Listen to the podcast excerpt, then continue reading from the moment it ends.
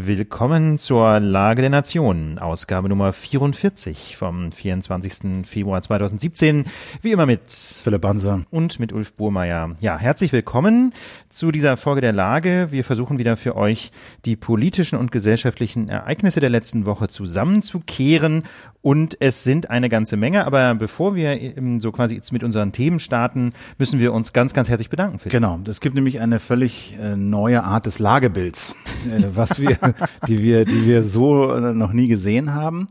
Und das hängt äh, mit den Fotos zusammen, die er uns geschickt hat. Wir hatten das ja in der letzten Folge eher so spontan aus dem Hüft, aus der Hüfte äh, mal vorgeschlagen. Schickt uns doch mal ein paar Fotos, was ihr so seht, wenn ihr die Lage hört. Und ich dachte so, naja, da kommt dann so ein, zwei Fotos, da werden so ein paar Oder auch Leute, fünf. Oder ja. fünf, ne? Aber Stand jetzt sind es doch mehrere hundert geworden. wir, sind, wir sind bei fast 300 100, Bildern. Das ist der totale Wahnsinn. Ganz, ganz herzlichen Dank. Und ich muss ganz ehrlich sagen, also äh, Philipp und ich, wir sind, glaube ich, wirklich beide total gerührt. Es ist einfach so nett, äh, wie viele Bilder ihr uns geschickt habt und auch was ihr dazu geschrieben habt. Also ganz, ganz nette Kommentare, welche Bedeutung die Lage so für euch hat in eurem Leben, in eurer Woche, wo ihr uns hört, ähm, warum ihr sie gerne hört, das, äh, aber auch hier und da ein bisschen Kritik, ein paar Anregungen, was wir noch besser machen können oder was wir unbedingt weitermachen sollten ich bin wirklich hin und weg, muss ich echt sagen. Total schön. Für mich ist es auch ein ganz neuer Layer an Hörerbeziehung. Also bisher gab es das ja immer über, sagen wir mal, Twitter, inhaltliche Rückmeldung, stilistische Rückmeldung oder auch die ganzen Kommentare, so eine inhaltliche Auseinandersetzung. Aber das hat ja schon so ein bisschen mit diesen Tweets angefangen, äh, wo ihr uns hört. Und ich sage mal, diese Bilder, das ist nochmal so eine ganz andere persönliche Ebene, die da eingezogen wird. Ja. Also sowohl irgendwie so von euch zu uns, aber auch so das Gefühl der Verbindung mit den, mit euch äh, Zuhörenden. Ja. Er hat nochmal ein neues Level erreicht, muss ich ehrlich sagen. Ja. Plus, dass diese Bilderreihe auch ein interessantes Panoptikum aufmacht, zum Phänomen Podcast, zum Phänomen Radio hören ja. durchs Internet, würde ich es mal nennen. Ich will ja ein bisschen weg von diesem Podcast-Begriff. Ich nenne das, wir machen jetzt einfach Radio mhm. hier. Und ähm, das finde ich doch sehr äh, bemerkenswert zu sehen, wo überall gehört wird, in welchen Situationen und so. Und das hat völlig nochmal, für mich noch eine ganz neue Dimension ja. aufgemacht. Also was man schon gesehen hat, ist, dass Radio hören, Podcast hören ein Nebenbei-Medium ist. Ne? Das kann man, glaube ich, so deutlich sagen. Fast alle Bilder zeigen, dass ihr die Lage hört, während ihr irgendetwas anderes tut. Ganz oben auf der Liste putzen und kochen, das wussten wir, aber auch ganz oben auf der Liste ähm, Gassi gehen. Also wir haben, ich weiß nicht, wie viele Bilder auch von Hunden bekommen beim ja, Lage. Katzen, Hunden, aber auch äh, muss man auch ganz klar appellieren, auch wenn ihr uns jetzt weiter Fotos schickt, was wir natürlich großartig fänden. Don't drive and snap. ja, also das da war einer, war, war einer mit einem Tesla dabei, der sagt, okay, hatte hier Autopilot oder wie das Ding auch immer heißt an. Ich musste die Hände nicht an Steuer nehmen und konnte ein Foto machen. Das lassen wir gerade noch laufen. Aber da waren so ein paar Leute auf der linken Spur dabei, wo ich jetzt nicht Tempo genau 180, wo ich nicht genau wusste, ob, ob ihr euch da jetzt nicht in Lebensgefahr bringt, äh, um auf uns so ein Picture zu snappen. Manche haben das noch so ironisch gebrochen und schrieben dann so, ja. das Foto ist natürlich vom Beifahrer mit na kleinem klar, Smiley, na logisch. Klar, na klar. Manche also, auch mit vom imaginären Beifahrer. Also da möchte ich nur an euch appellieren, bringt euch, es ist eine super Aktion, es macht total viel Spaß, aber bringt euch nicht in Gefahr. Ja, das wollen wir, das wollen wir bitte nicht. Also super fand ich auch diese, auch Bett, ne, ist natürlich auch so ein Topos, ne, ja. Bett, ähm, schwarze Bilder. Ja, hatten weil hatten wir ein paar, genau, so ja. ähm, wie meine Frau schläft früh ein, ich schlafe nicht vor eins. Äh, wir sind noch Studenten, Studierende, äh, müssen da halt, äh, ne, haben, haben nicht so viel Platz, können nicht ausweichen, also Licht aus, Zappenduster, genau. Lage hören. Oder auch Sonne geht schon auf und rechts, ganz rechts unten der Wecker, 5 Uhr, weiß ich nicht, 17 Aber oder so. Wirklich super geile Super geil und ja. wirklich sehr, sehr, sehr kreativ. Teilweise auch die obskursten Orte. Wir haben ein Bild, äh, apropos Bett, bekommen von jemandem aus einem Nachtzug, ja, irgendwo in Südostasien. Genau. Großartig. Thailand. Thailand war es, glaube ich, ne? Chang, Chang Oder was Mai, wir Chiang Mai nach, nach Bangkok. Okay. Und dann, man sieht halt so im Hintergrund noch irgendwelche anderen Gäste und er selber liegt da eben so in seiner Koje, wunderschön. Aber, auf, ähm, ja. Genau, in Mali auf dem Weg zum Zementwerk, äh, Segeln in, äh, vor Kolumbien, äh, China, Australien, Neuseeland, äh, Reykjavik, der Kollege, der Hörer mit dem, mit dem Gletscher aus ne? Sensationell. Also, ähm, ganz toll. Und dann äh, haben wir ja noch was gefunden in den Bildern. Genau, wir haben genau. ja, das muss man dazu sagen, ich bin mir nicht ganz sicher, ob ich das allen bewusst ist, aber in, sagen wir mal, ungefähr der Hälfte der Bilder sind ja EXIF-Daten, Lokaldaten drin. Also die Bilder haben alle EXIF-Daten, aber es gibt so, die Hälfte der Bilder hat ungefähr, ne, kann man das so sagen, oder ja. sind es weniger? So, wir haben da, wir haben mal eine Stichprobe genommen, äh, wir haben so die erste Hälfte ausgezählt, da war es ziemlich genau die Hälfte der Bilder.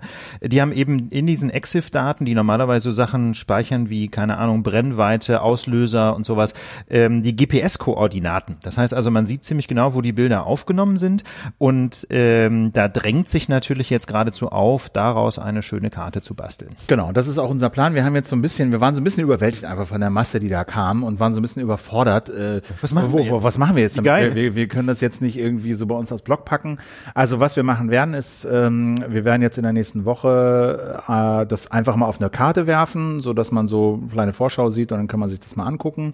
Aber ich denke, da werden wir auch noch ein paar andere Sachen mitmachen. Ich ja. denke mal, wir werden ja, die auch einfach so mal irgendwo reinkippen, dass ihr da mal so durchbrowsen könnt, weil das war so eine Anwendung, die ich gemacht habe. Halt diese die, wirklich die Mails einfach durchgebrowst. Wahnsinn. So ja. Bild und immer noch zwei Zeilen dazu, keine Romane, sondern ein paar ein, zwei persönliche Sätze. Es war einfach toll. Es ist halt nicht ganz trivial, das ist jetzt ein bisschen Arbeit, den Text da rauszumachen und so, aber das kriegen das wir schon hin. hin. Genau und ähm, ich würde einfach sagen, keep them coming und wir informieren euch entweder bei uns im Blog oder Twitter oder Facebook. Äh, schicken euch einen Link ja. und wenn die Karte soweit ist. Es Ach, genau. ja da auch, genau. Ja, nur, nur zur Beruhigung, ne? Nicht, dass sie jetzt denkt, wir publizieren ja auf den Meter genau euer Schlafzimmer, genau. ne? Also wir legen natürlich einen Unschärfefilter drüber. Wir hatten gedacht, wir machen so äh, ein Kilometer Unschärfe, ja. dass man halt weiß, das ist jetzt der Ort so und so in Schwaben, aber dass man halt nicht genau sieht, wo ihr wohnt. Also keine Sorge, falls jemand auf gar keinen Fall möchte, dass auch so eine unscharfe Koordinate äh, abgebildet wird bei uns auf der Karte, kann er uns ja nochmal eine E-Mail schreiben. Aber im Prinzip gehen wir mal davon aus, wir hatten ja gesagt, wir veröffentlichen die Bilder genau. und wenn wir die einfach so ins Netz geschmissen hätten, wären ja die EXIF-Daten komplett dabei gewesen. Ne? Aber wie gesagt, wir wollen ja eure Privatsphäre schützen. Ja, wie war das so schön? Der alte Spruch des CCC, öffentliche Daten nutzen, private Daten schützen. Äh, wir legen Unschärfefilter drüber. Äh, das macht PHP ja skriptgesteuert bei uns und das kriegen wir hin. Aber wenn es irgendjemand auf gar keinen Fall will, dann nochmal schreiben, dann machen wir das nicht. Genau. Hier vielleicht auch noch der Hinweis ist, äh, die Idee hat offensichtlich auch andere Podcast-Kollegen und Kolleginnen fasziniert und es gibt wohl einen Hashtag WISWIPH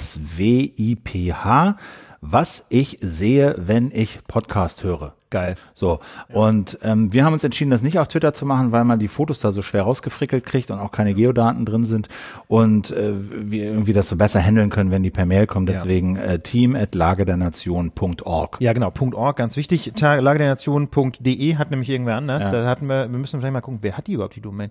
Müssen wir mal hinterher, vielleicht können wir die ja irgendwie uns noch an Land ziehen. Äh, aber jedenfalls bislang ist es .org, ja, Lage der Nation in einem Wort .org und das hilft uns sehr, denn aus den E-Mails kann man die ganz entspannt entspannt rausziehen, die Bilder. Und wie gesagt, dann haben sie diese schönen Geodaten und dann, ähm, und dann können wir daraus eine Karte basteln. Genau, und wir veröffentlichen die in der nächsten Woche äh, in der einen oder anderen Form, versprochen. Wir haben äh, eine Menge vor vielleicht nicht alles eine halbe Stunde lang, aber wir haben gedacht, so ein bisschen Tempo, ein bisschen ein paar Themen rein. Genau. Ist auch mal wieder nett. Erste bisschen Follow-up. sind bisschen genau. Follow-up. Genau. Follow-up haben wir hier kurze Freiheitsstrafen. Genau. Wir hatten ja gesprochen äh, über diesen Gesetzentwurf, der ähm, jedenfalls offiziell Polizeibeamte und andere öffentlich Bedienstete schützen soll vor gewalttätigen Angriffen. Und da hatten wir uns darüber unterhalten, wie sinnvoll ist denn das, dass in jedem Fall eine Freiheitsstrafe verhängt werden muss. Wir hatten gesagt, vielleicht ist ja eine Geldstrafe manchmal viel wirksamer als ein vermeintlicher Freispruch Freispruch zweiter Klasse. Und äh, was wir nicht ausdrücklich gesagt hatten, ist, dass auch wenn im Gesetz ähm, nur eine Freiheitsstrafe angedroht ist, natürlich auch das umgewandelt kann, werden kann trotzdem in eine Geldstrafe. Das sieht Paragraph 47 des Strafgesetzbuchs sogar ausdrücklich so vor. Da haben mich also Kollegen darauf hingewiesen, ja, ist immer wieder schön zu sehen, dass auch in der Justiz Menschen die Lage der Nation hören. Schöne Grüße. Ähm, ja, da haben Sie mich darauf hingewiesen, dass man das vielleicht ausdrücklich sagen sollte. Also wenn im Gesetz steht Freiheitsstrafe ab drei Monaten, dann bedeutet das nicht, dass in jedem Fall auch eine Freiheitsstrafe verhängt werden kann, sondern sie kann dann und soll sogar umgewandelt werden in eine Geldstrafe, wobei man dann eben umrechnet, ein Tag Freiheitsstrafe ist dann eben äh, ein Tagessatz, beziehungsweise ein Monat sind dann eben 30 Tagessätze. Mit anderen Worten, ähm, es ist also nicht unbedingt gedacht, äh, oder unbedingt zwingen, dass die Strafe unterm Strich weniger gefühlbar, weniger spürbar ist. Aber auf der anderen Seite, wenn es eben so im Gesetz steht, kann man, kann man schon davon ausgehen, dass in vielen Fällen eben auch Freiheitsstrafen verhängt werden. Ne? Denn äh, eine Strafe am unteren Ende des Strafrahmens ist dann möglicherweise auch gar nicht schuldangemessen. Zweite Follow-up ist Kettenduldung.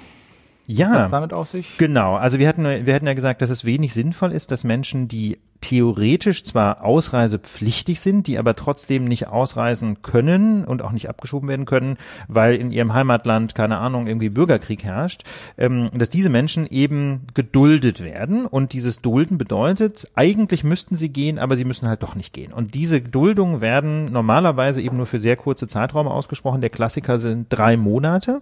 Und wenn aber die Lage im Heimatland sich nicht ändert, dann führt das dazu, dass Menschen unter Umständen 10, 20 oder auch 50 Mal für drei Monate geduldet werden, aber natürlich dann ähm, immer so ein bisschen, wie soll ich sagen, wie auf gepackten Koffern sitzen, weil man ja nie weiß, ob die Duldung verlängert wird. Und das ist, wie soll ich sagen, psychologisch natürlich absolut vernichtend, wenn man sich dann nicht so richtig integrieren kann man normalerweise auch nicht arbeiten darf und so. Das heißt, also die Situation dieser Menschen mit Kettenduldungen war sehr schlecht und da, ähm, und das hatten wir kritisiert in der Lage und da muss man fairerweise dazu sagen, dass es aber auch ein ähm, Gesetz gibt, eine gesetzliche Reform, die äh, die Kettenduldungen verhindern möchte, die stattdessen ähm, einen Weg bahnen möchte zu einem dauerhaften Aufenthaltsrecht. Im aktuellen Spiegel ist da ein längerer Beitrag, auch mit so Fallbeispielen, warum da gerade, warum diese Kettenduldungen früher ziemlich unmenschlich waren. Das Problem ist nur, dass das Gesetz ähm, dass diese oder diese Reform, die die Kettenduldung eigentlich vermeiden möchte, so ein bisschen sehr engstirnig ist. Also die Menschen müssen sich zum Beispiel äh, selber ernähren können und sie müssen außerdem ähm, glaube ich, ein Reise, genau, ein, in dem, äh, die müssen einen Pass haben. Das heißt also, ihr, ihre Identität muss geklärt sein. Und ähm, häufig ist aber auch das schon ein Problem, wenn die eben keinen Pass haben und das Heimatland, aus dem sie vielleicht aus politischen Gründen geflohen sind, ihnen nun mal keinen neuen Pass ausstellt, weil sie, weil dieses Heimatland das Fliehen als solches schon als Verrat ansieht, dann haben diese Menschen ein Problem und sie bleiben in dieser Dauerduldungsschleife. Also mit anderen Worten, Follow-up. Es gibt einen Weg aus der Kettenduldung, aber ähm, da ist die Rechtslage nach wie vor ausgesprochen restriktiv. Und wir haben ein letztes Follow-up, das betrifft auch äh, Migration, Asyl.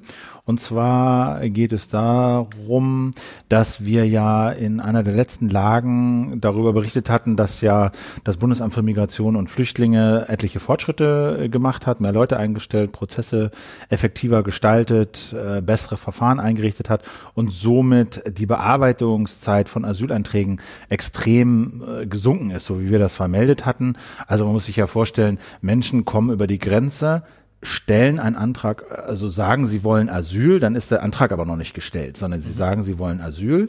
Und bis sie dann überhaupt einen offiziellen Antrag stellen können, vergehen mitunter Monate, früher manchmal Jahre.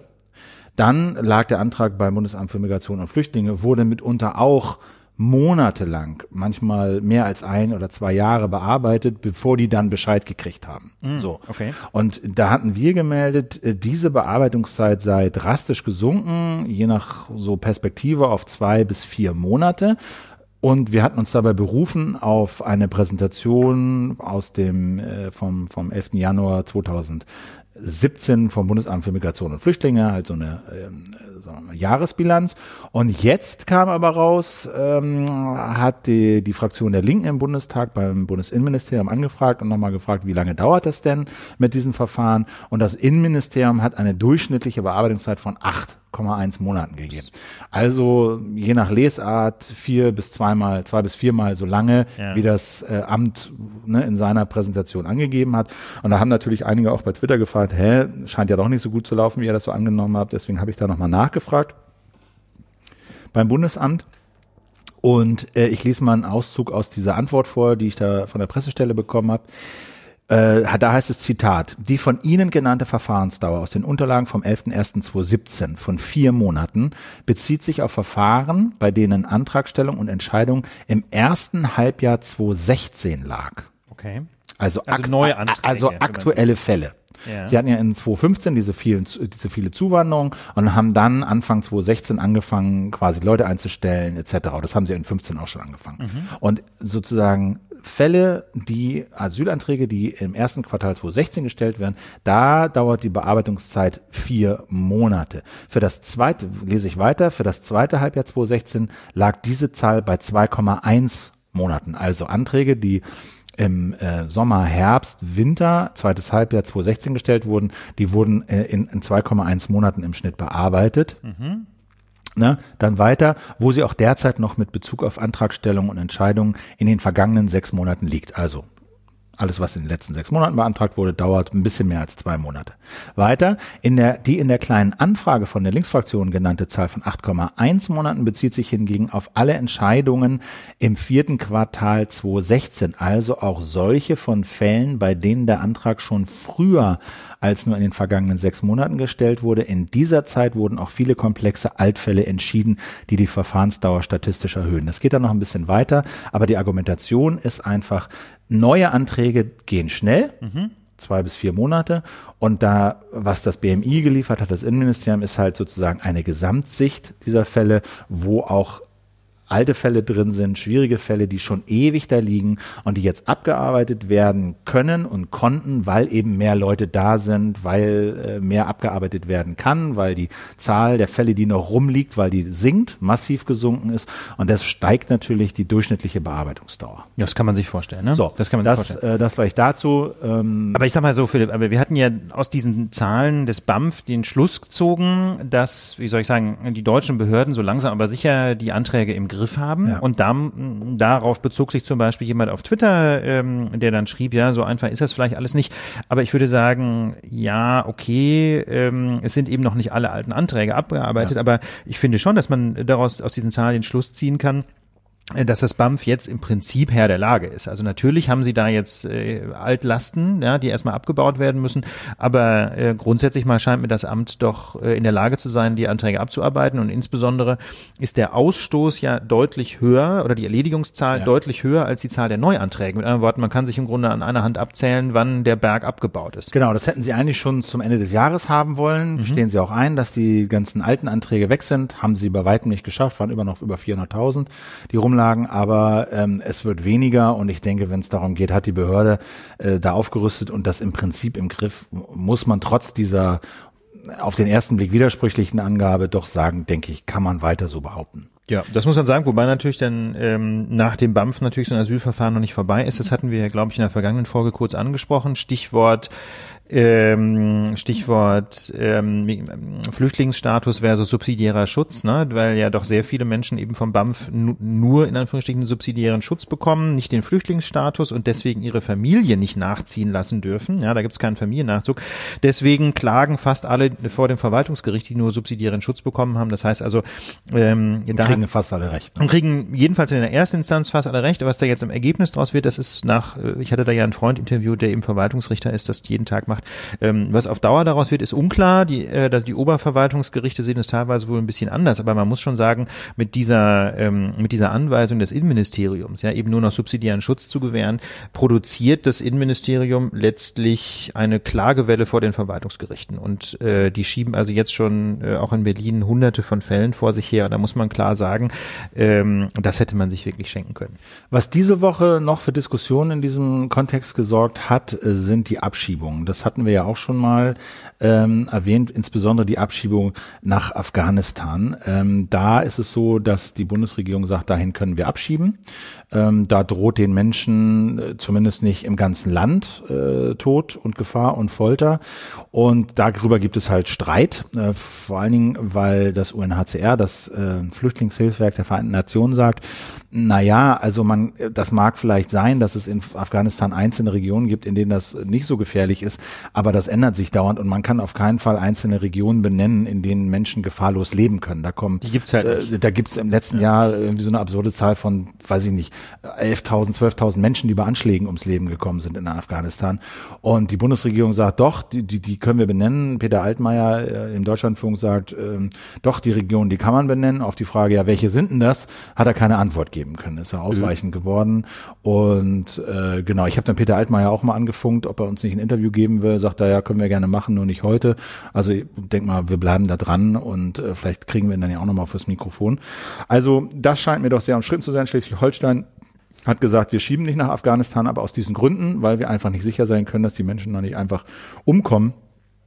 Ähm, Punkt. Also ich, ich war jetzt, ich war mal da, aber das ist auch 20 Jahre her. Ich glaube, aktuell kann man jetzt nur auf das UNHCR verweisen und sagen, ähm, offensichtlich gibt es da keine sicheren Regionen und ähm, mir scheint das eher, sagen wir mal, strittig, ob man da Menschen hin abschieben darf. Ja, und man muss ja auch einfach mal so ein bisschen, ähm, ein bisschen schauen, um wie viele Leute es da geht. Ne? Also im letzten Flieger, weißt du das, ja? im letzten Flieger, ähm, der vor ein paar Tagen von München aus gestartet ist, saßen irgendwie 17 Afghanen. Da muss man wirklich mal sagen und sich das überlegt.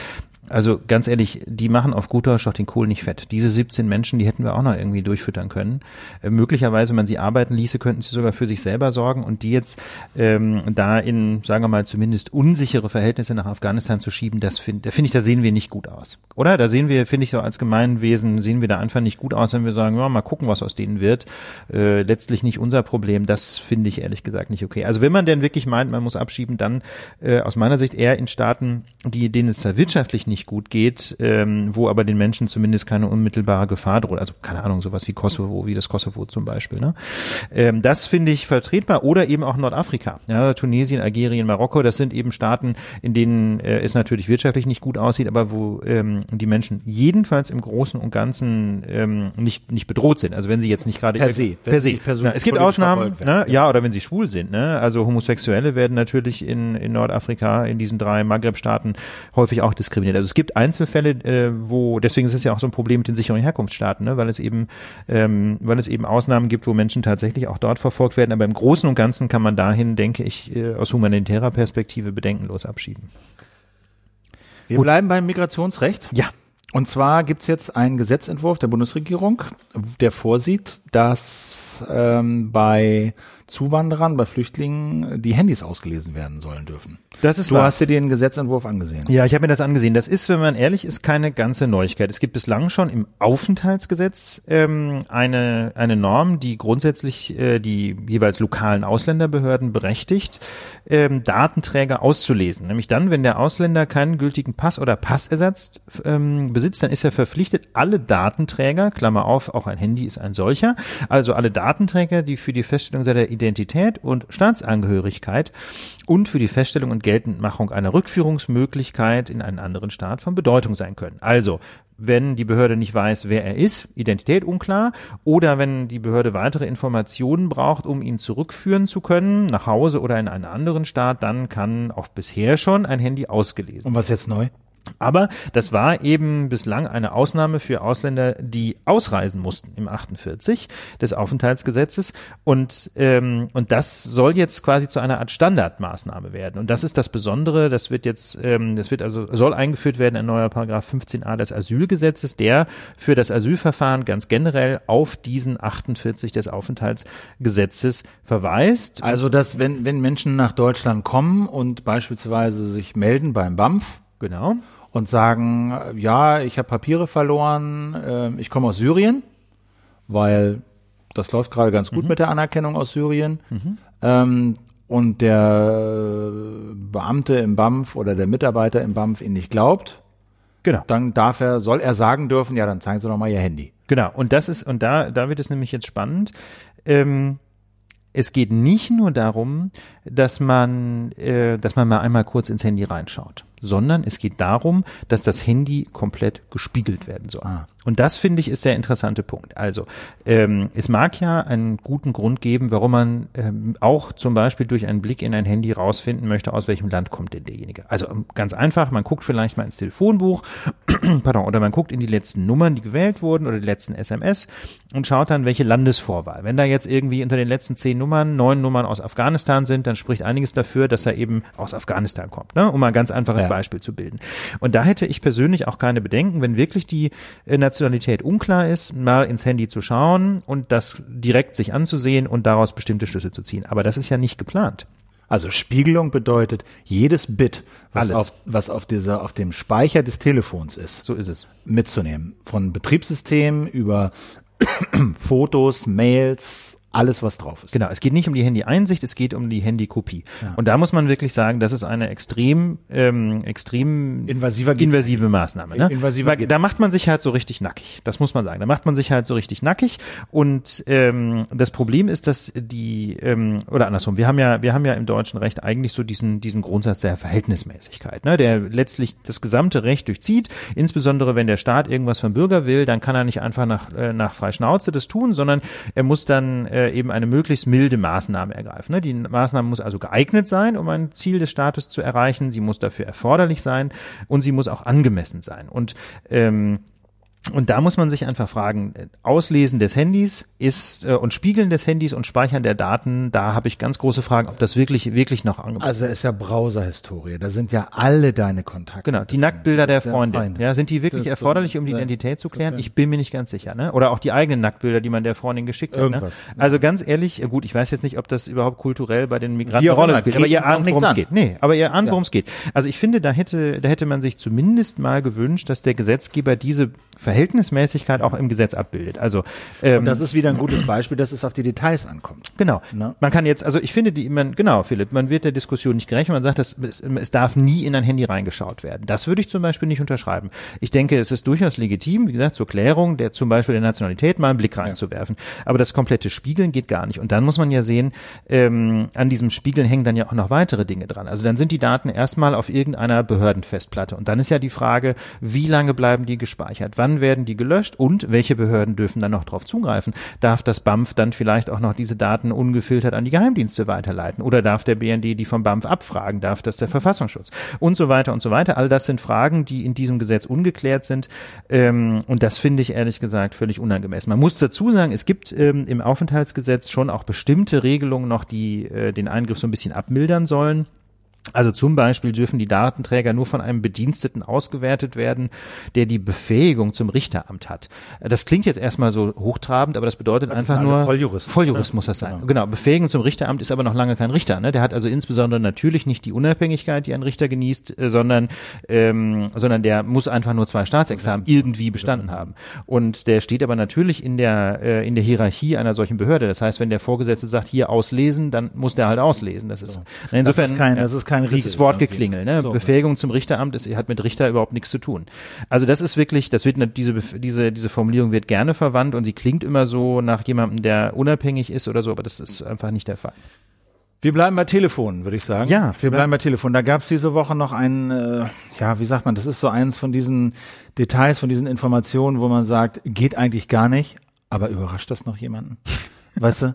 So, das ist so, das ist so dieses, dieses, diese Agonie, äh, die eintritt. Äh, es geht konkret um die Information, die der Spiegel äh, jetzt äh, ausgegraben hat, nämlich. Ja, man könnte jetzt fast einschieben, wie soeben gemeldet wird. Äh, genau, also naja gut, so ganz frisch ist es nicht mehr, aber es ist ja irgendwie von heute, glaube ich. Ist von ne? heute, ja, ist genau. Ist von heute. Also ne? es, kam, es kam heute Mittag die Vorabmeldung und ähm, der Printspiegel ist vor einer halben Stunde erschienen. Also, und da steht drin, dass der BND, der Bundesnachrichtendienst, ab 1999 mindestens 50 Telefon- und Faxnummern oder E-Mail-Adressen von Journalisten oder Redaktionen auf der ganzen Welt mit eigenen Selektoren überwacht hat. Also BND überwacht Journalisten. Nicht schön. Nicht schön. Dazu zählen mehr als ein Dutzend Anschlüsse der BBC in Afghanistan zum Beispiel und in der Zentrale in London. Zudem wurden Redaktionen der internationalen Programms von BBC World überwacht, auch Anschlüsse von der New York Times in Afghanistan. Ne? Und zwar, außerdem und Mobil- und Satellitentelefone von Reuters und Af äh, in Afghanistan. Da könnte man jetzt sagen, also von Reuters, Afghanistan, Pakistan und Nigeria.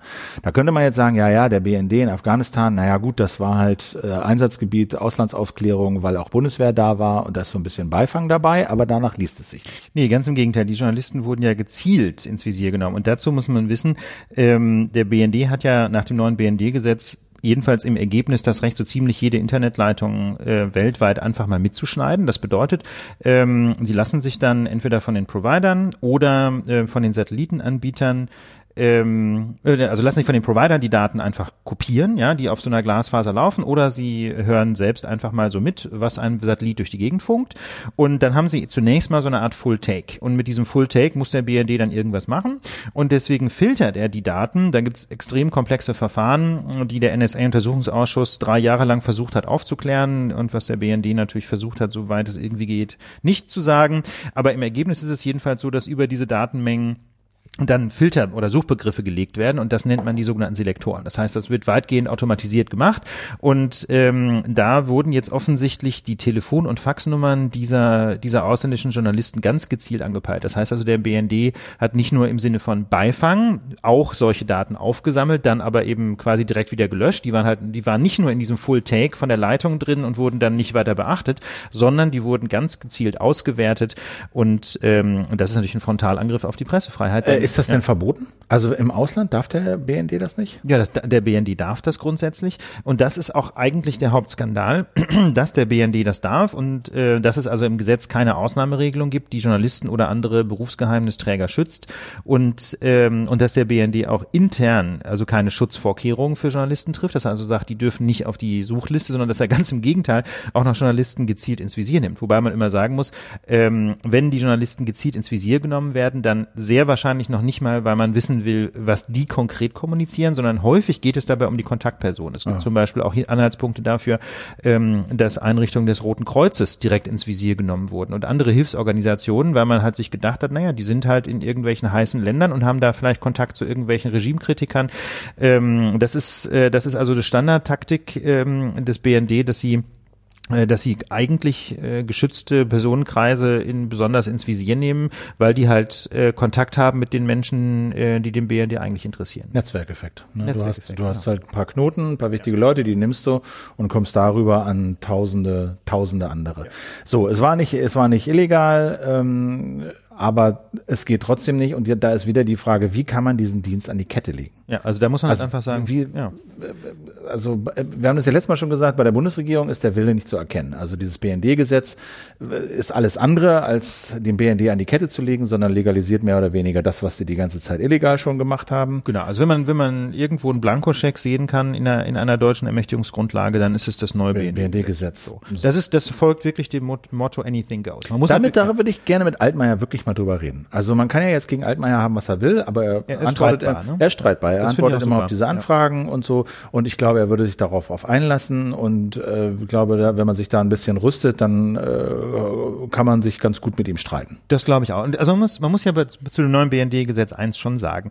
Bislang hat der BND viele dieser Dinge illegal gemacht.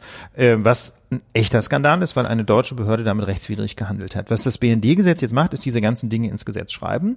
Das heißt also, viele von den ehemals illegalen Dingen werden jetzt jedenfalls formal legal. Man kann dann sagen, okay, immerhin sind sie jetzt irgendwie rechtsstaatlich abgebildet. Und insofern verlagert sich jetzt der Skandal im Grunde vom Handeln des Dienstes auf die skandalöse Rechtsgrundlage. Mhm. Aber Gott sei Dank sind ja Gesetze ähm, in Deutschland äh, immer noch der äh, Überprüfung durch das Bundesverfassungsgericht unterworfen und ähm, der Spiegel hat in seinem Bericht ähm, den Geschäftsführer von Reporter ohne Grenzen in Deutschland interviewt, Christian Mier. Und äh, der hat dem Spiegel schon in den Blog diktiert, ich zitiere, mit anderen Journalistenverbänden bereitet Reporter ohne Grenzen daher unter der Federführung der Gesellschaft für Freiheitsrechte eine Verfassungsklage gegen das BND-Gesetz vor. Shameless Self-Plugging. Shameless Self-Plugging. Ich habe ja Christian Mier nur zitiert. genau. Also kurz so gut, äh, wir versuchen von der GFF dagegen vorzugehen. Ähm, die Be Verfassungsbeschwerde befindet sich in Arbeit und ähm, wird sicher noch in der ersten Jahreshälfte vorgestellt. Jetzt kommen wir zu unserem geliebten Herrn Erdogan. Ah, Erdogan. Ja, der will zu uns kommen. Ist das wahr? Ja, der will, will mal wieder nach Deutschland kommen, natürlich oh, die, als Privatmann. Die Repression 2017 Tour. Genau, genau, Repression 2017. Äh, featuring, featuring? Äh, Herr Erdogan. Ah. Aber eben nicht Staatspräsident der Türkei, sondern Privatmann. Also, was ist der Hintergrund? Erdogan kommt ja relativ regelmäßig nach Deutschland.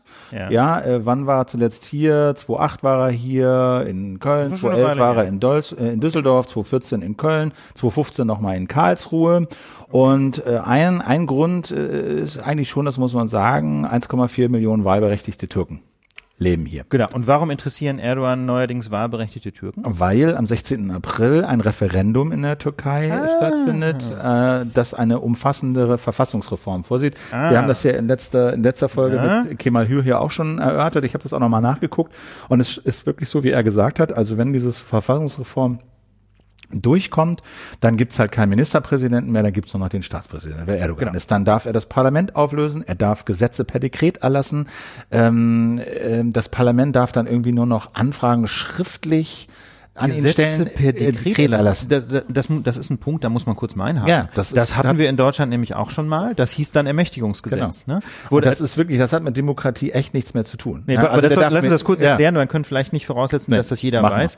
Ähm, das also das sogenannte Ermächtigungsgesetz war der ganz zentrale Schritt äh, 1933 vom Übergang ähm, von dem von dem Weimarer leidlich demokratischen Hitler-Kabinett hin zur Hitler-Diktatur, weil ähm, Hitler mit diesem Ermächtigungsgesetz, das aus mit verfassungsändernder Mehrheit auch zustande gekommen ist damals, ähm, sich das Recht ähm, eingeräumt hat, wie du so schön sagst, per Dekret Gesetze zu erlassen. Das steht so schön drin, eiskalt, Gesetze können außer auf dem Weg, den die Reichsverfassung eigentlich vorsieht, auch durch Anordnung des Reichspräsidenten erlassen werden. Das heißt, Hitler konnte als Chef der Exekutive Gesetze schreiben und im Reichsgesetzblatt veröffentlichen und damit waren sie Gesetz. Man brauchte also den Reichstag im Grunde gar nicht mehr. Die Nazis haben den trotzdem noch einige Jahre weiter bestehen lassen. Ich weiß gar nicht, ob bis 45, auf jeden Fall einige Jahre gab es den Reichstag noch so als, als Showveranstaltung, aber im Grunde konnte Hitler einfach per Dekret regieren und sowas will sich Erdogan jetzt in die türkische Verfassung schreiben lassen. Das ist einfach ein richtiger Kracher. Wie Und er sagst, kann, äh, und er Ja. kann Minister benennen und entlassen, äh, wie, wie, er- wie er gerade lustig ist. Gut, ich meine, das kann natürlich die Kanzlerin. Drin auch kann sie. Das, als solches, das als solches ist nicht so das Das große das Problem. Problem, das stimmt, das kann sie auch. Also nicht alles, was er, was er macht, ist, ist Nicht alles ist- aber das meiste. Jedenfalls kommt er jetzt hierher und wirbt dafür oder will dafür werben, unter anderem, weil eben auch ein paar Millionen, über ähm, fast 1,5 Millionen Türken hier leben, die halt einen Pass haben und da wählen dürfen. Und jetzt ist die große Frage, wie geht man damit um? Wie geht Deutschland damit um? Und das ist gar nicht so einfach. Soll, so, soll der hier Propaganda machen dürfen für ein Referendum, was ganz offensichtlich antidemokratisch ist und die Türkei wegführt, noch weiter weg von der Demokratie hin zu einer Autokratie. Darf er sich hier hinstellen und vor den Massen sprechen und Werbung machen? Ja, und äh, wie gesagt, er war schon öfter da, aber dieser Besuch ist aus mehreren Gründen einer der brisantesten. Weil das halt im Grunde eine PR-Tour ist für eine autoritäre Türkei. Und genau, und weil das halt der Kontext ist, ne? Also äh, Dennis äh, Yücel, Journalist der Welt, sitzt Ja. im Polizeigewahrsam. Diese ganzen Verhaftungen, Entlassungen in der Türkei haben wir miterlebt. Ähm, es gibt diese Spitzelvorwürfe, über die wir zuletzt gesprochen haben, hier mit äh, Kemal Hür, also dass, äh, äh, sagen wir mal, die Türkei äh, hier ähm, Imame und Mitarbeiter der Moscheen beauftragt hat, eben Menschen in Deutschland auszuspitzeln, ob sie halt für die Gülen-Bewegung sind. Gleichzeitig steht Merkel in der Klemme oder vor der vor der vor der Tatsache, dass sie halt mit der Türkei diesen für sie extrem wichtiges Ja. Flüchtlingsdeal, Flüchtlingsabkommen hat, wo eben viele Flüchtlinge in der Türkei aufgehalten werden, bevor sie in die EU kommen. Also das ist so der Kern Kontext. Am 16. April ist dieses Referendum. Und jetzt ist so ein bisschen die Frage, kann, was kann man da rechtlich machen? Ja, das ist, das ist eben äh, ein großes Problem. Es ist ja nicht das erste Mal, dass Erdogan in Deutschland zu Landsleuten aus der Türkei sprechen wollte. Vor einigen Monaten war schon mal eine Videoschalte geplant und die wurde dann von der Stadt Köln Sommer 2016 war das, glaube Ja, ich. Ne, genau. Äh, die wurde dann von der Stadt Köln als Versammlungsbehörde verboten. Und das Argument war, ähm, dass ähm, diese Erdogan-Rede möglicherweise zu Tumulten führen könnte, die sich dann irgendwie von der Polizei nicht mehr bewältigen lassen, weil es natürlich in Deutschland Anhänger und Gegner von Erdogan gibt. Ähm, und da hatte die Stadt Köln gesagt, das können wir letztlich nicht in den Griff kriegen und ähm, hatte dann versucht, das zu verbieten. Und das hat auch gehalten vor dem Oberverwaltungsgericht damals, ja, dieses Verbot. Das heißt also, es durfte keine äh, Videobotschaft von Erdogan übertragen werden nach Köln. Ähm, ist natürlich jetzt deutlich schwieriger, ihm direkt das Sprechen zu verbieten, wo er selber da ist, wobei man dann auf der anderen Seite sagen muss, wenn man eine Videoschalte verbieten kann mit dem Argument, das könnte zu Tumulten kommen, dann gilt das ja mindestens ebenso, wenn er live auf der Bühne steht. Ne? Also das wäre sozusagen der, der einfache, klassische Hebel des deutschen Versammlungsrechts, mit der du im Prinzip jede Versammlung zumindest mit Auflagen belegen kannst oder im Zweifel auch verbieten kannst, wenn eben, ja, irgendein Maß an Tumult, Gefahr für die öffentliche Sicherheit. Gut, nun muss man natürlich sagen, also das ist jetzt auch nicht so ganz einfach, ne? Das Versammlungsgesetz ähm, möchte, das ist ja ein relativ altes Gesetz ähm, von 1953 und das steht, das atmet Gott sei Dank noch so diesen Geist äh, der einer jungen Demokratie. Wir müssen jetzt eben wirklich demonstrieren. Neue Ver Versammlungsgesetze wie zum Beispiel aus Bayern sind häufig erschreckend restriktiv. Das, das Bayerische ist wirklich eher so ein Versammlungsverhinderungsgesetz. Aber das von 1953, das Bundesversammlungsgesetz, das auch noch äh, zum Beispiel in Nordrhein-Westfalen gilt und wo es ja auch jetzt wieder wohl stattfinden soll, ähm, das ist da relativ streng, nicht? Das sagt, ähm, das sagt also die Versammlung, äh, die Behörde kann die Versammlung oder den Aufzug verbieten oder von Auflagen abhängig machen, wenn die öffentliche Sicherheit oder Ordnung, ich habe was ausgelassen, bei Durchführung der Versammlung oder des Aufzuges unmittelbar gefährdet ist. Also mit einem Wort, man kann nicht nach Lust und Laune, sondern öffentliche Sicherheit oder Ordnung müssen unmittelbar gefährdet sein. Das das heißt also, öffentliche Sicherheit bedeutet insbesondere, ähm, wenn Straftaten begangen werden, oder wenn, ähm, wenn, wenn Gefahr droht für Schutzgüter, keine Ahnung, Leib, Leben, Sachwerte.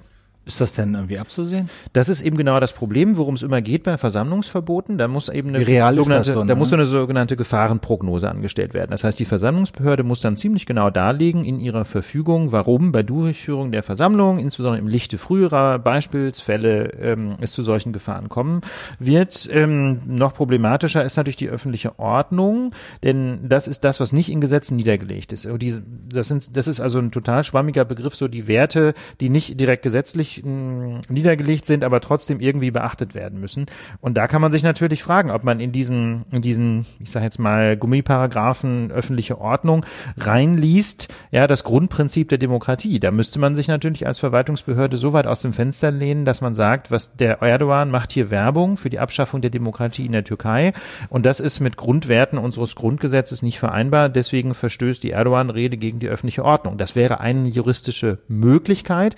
Aber man muss schon sagen, sagen, das wäre eine vergleichsweise steile These. Ich halte das aber zumindest für einen denkbaren Weg. Ich will mich jetzt nicht so weit aus dem Fenster lehnen zu sagen, ja, das ist ein Fall der öffentlichen Ordnung, ähm, aber dieser Begriff hat, wie soll man so sagen, durchaus eine Geschichte, wenn es um Streitigkeiten geht über die Zulässigkeit von Versammlungen. Ich habe hier auch noch mal eine Einschätzung vom Verfassungsblock zu dem äh, Besuch damals in Köln und der Entscheidung der Behörde, äh, diese Videoansprache zu verbieten. Ja. Die habe ich auch mal reingepackt. Ich habe das jetzt nur so mal quer gelesen, aber das liest sich so, als sei die Entscheidung damals begründet worden mit einer zu großen Leinwand, die ein Gefahrenpotenzial darstellt. Leinwand war das Problem. So, also und Ach, da schreibt auch der Kollege im Verfassungsblog. Klingt ein bisschen äh, vorgeschoben. Oder? Nils Scharks, äh, so richtig, so, so richtig überzeugend war diese Begründung nicht. Nee. Äh, der Behörde, aber das äh, Oberverwaltungsgericht in Münster hat es, glaube ich, stehen lassen und so war das dann eben gültig.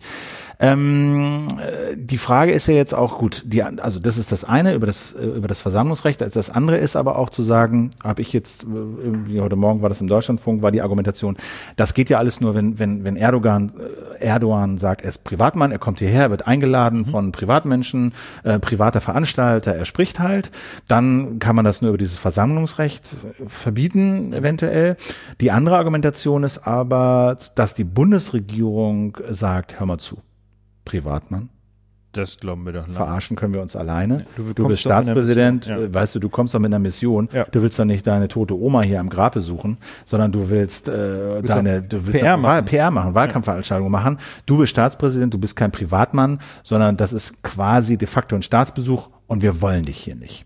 So, also dieser, äh, wer wurde jetzt in der Welt zitiert, der frühere ja. Präsident des NRW-Verfassungsgerichtshofs, Michael Bertrams, ja. ähm, der sieht also demnach Merkel in der Pflicht, Zitat, es fällt in Merkels Zuständigkeit und nicht in die versammlungsrechtliche Zuständigkeit der Länder, einen Auftritt Erdogans in Deutschland durch unmissverständliche Verbalnoten an die Adresse der türkischen Staatsführung zu unterbinden. Ja, das ist interessant. Also das, äh, das ist deswegen so interessant, weil der Herr Bertrams natürlich sich ähm, in seiner früheren Funktion als Chef äh, des Oberverwaltungsgerichts in Münster ähm, sich über Jahre hinweg gleich zu, geradezu eine Schlacht geliefert hat mit dem Bundesverfassungsgericht. Herr Bertrams hat nämlich immer diesen Begriff der öffentlichen Ordnung in diesem, in der Norm, die eben genutzt werden kann, um Versammlungen zu verbieten, so ausgelegt, dass die öffentliche Ordnung ist, ist ich vereinfache das jetzt, ist ein juristisch ein ziemlich komplexer Streit, äh, dass also die öffentliche Ordnung es auch verbietet, ähm, Nazi-Parolen zu sagen. Also quasi richtig harten, rechtsradikalen äh, Thesen, sagt er, steht, äh, steht es entgegen, oder die sind mit der öffentlichen Ordnung in Deutschland nicht vereinbar und deswegen deswegen hat das OVG Münster immer wieder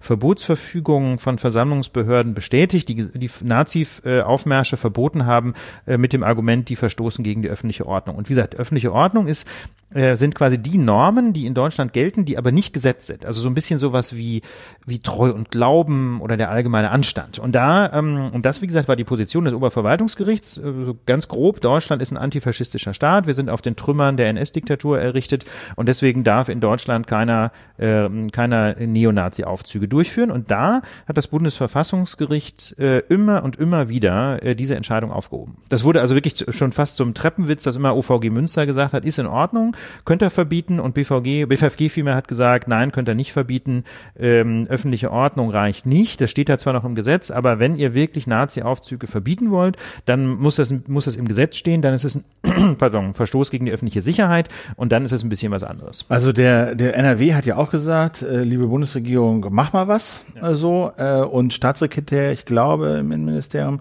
hat gesagt, nee, das ist Sache der Länder. Ähm, ich kann mir ehrlich gesagt auch nicht vorstellen, dass Merkel äh, das jetzt äh, verbieten wird, also da so eine Verbalnote machen wird. Das kann ich mir nicht vorstellen, ehrlich gesagt. Wie, das kann man nicht bringen. Das kann man, ne? das kann man nicht bringen. Und jetzt mal von uns aus betrachtet. Aber warum kann, man, kann Merkel das nicht bringen? Kleine Fußnote, Stichwort Flüchtlingsdeal. Ja. Ja, das also ist das, das, große Problem. Ja.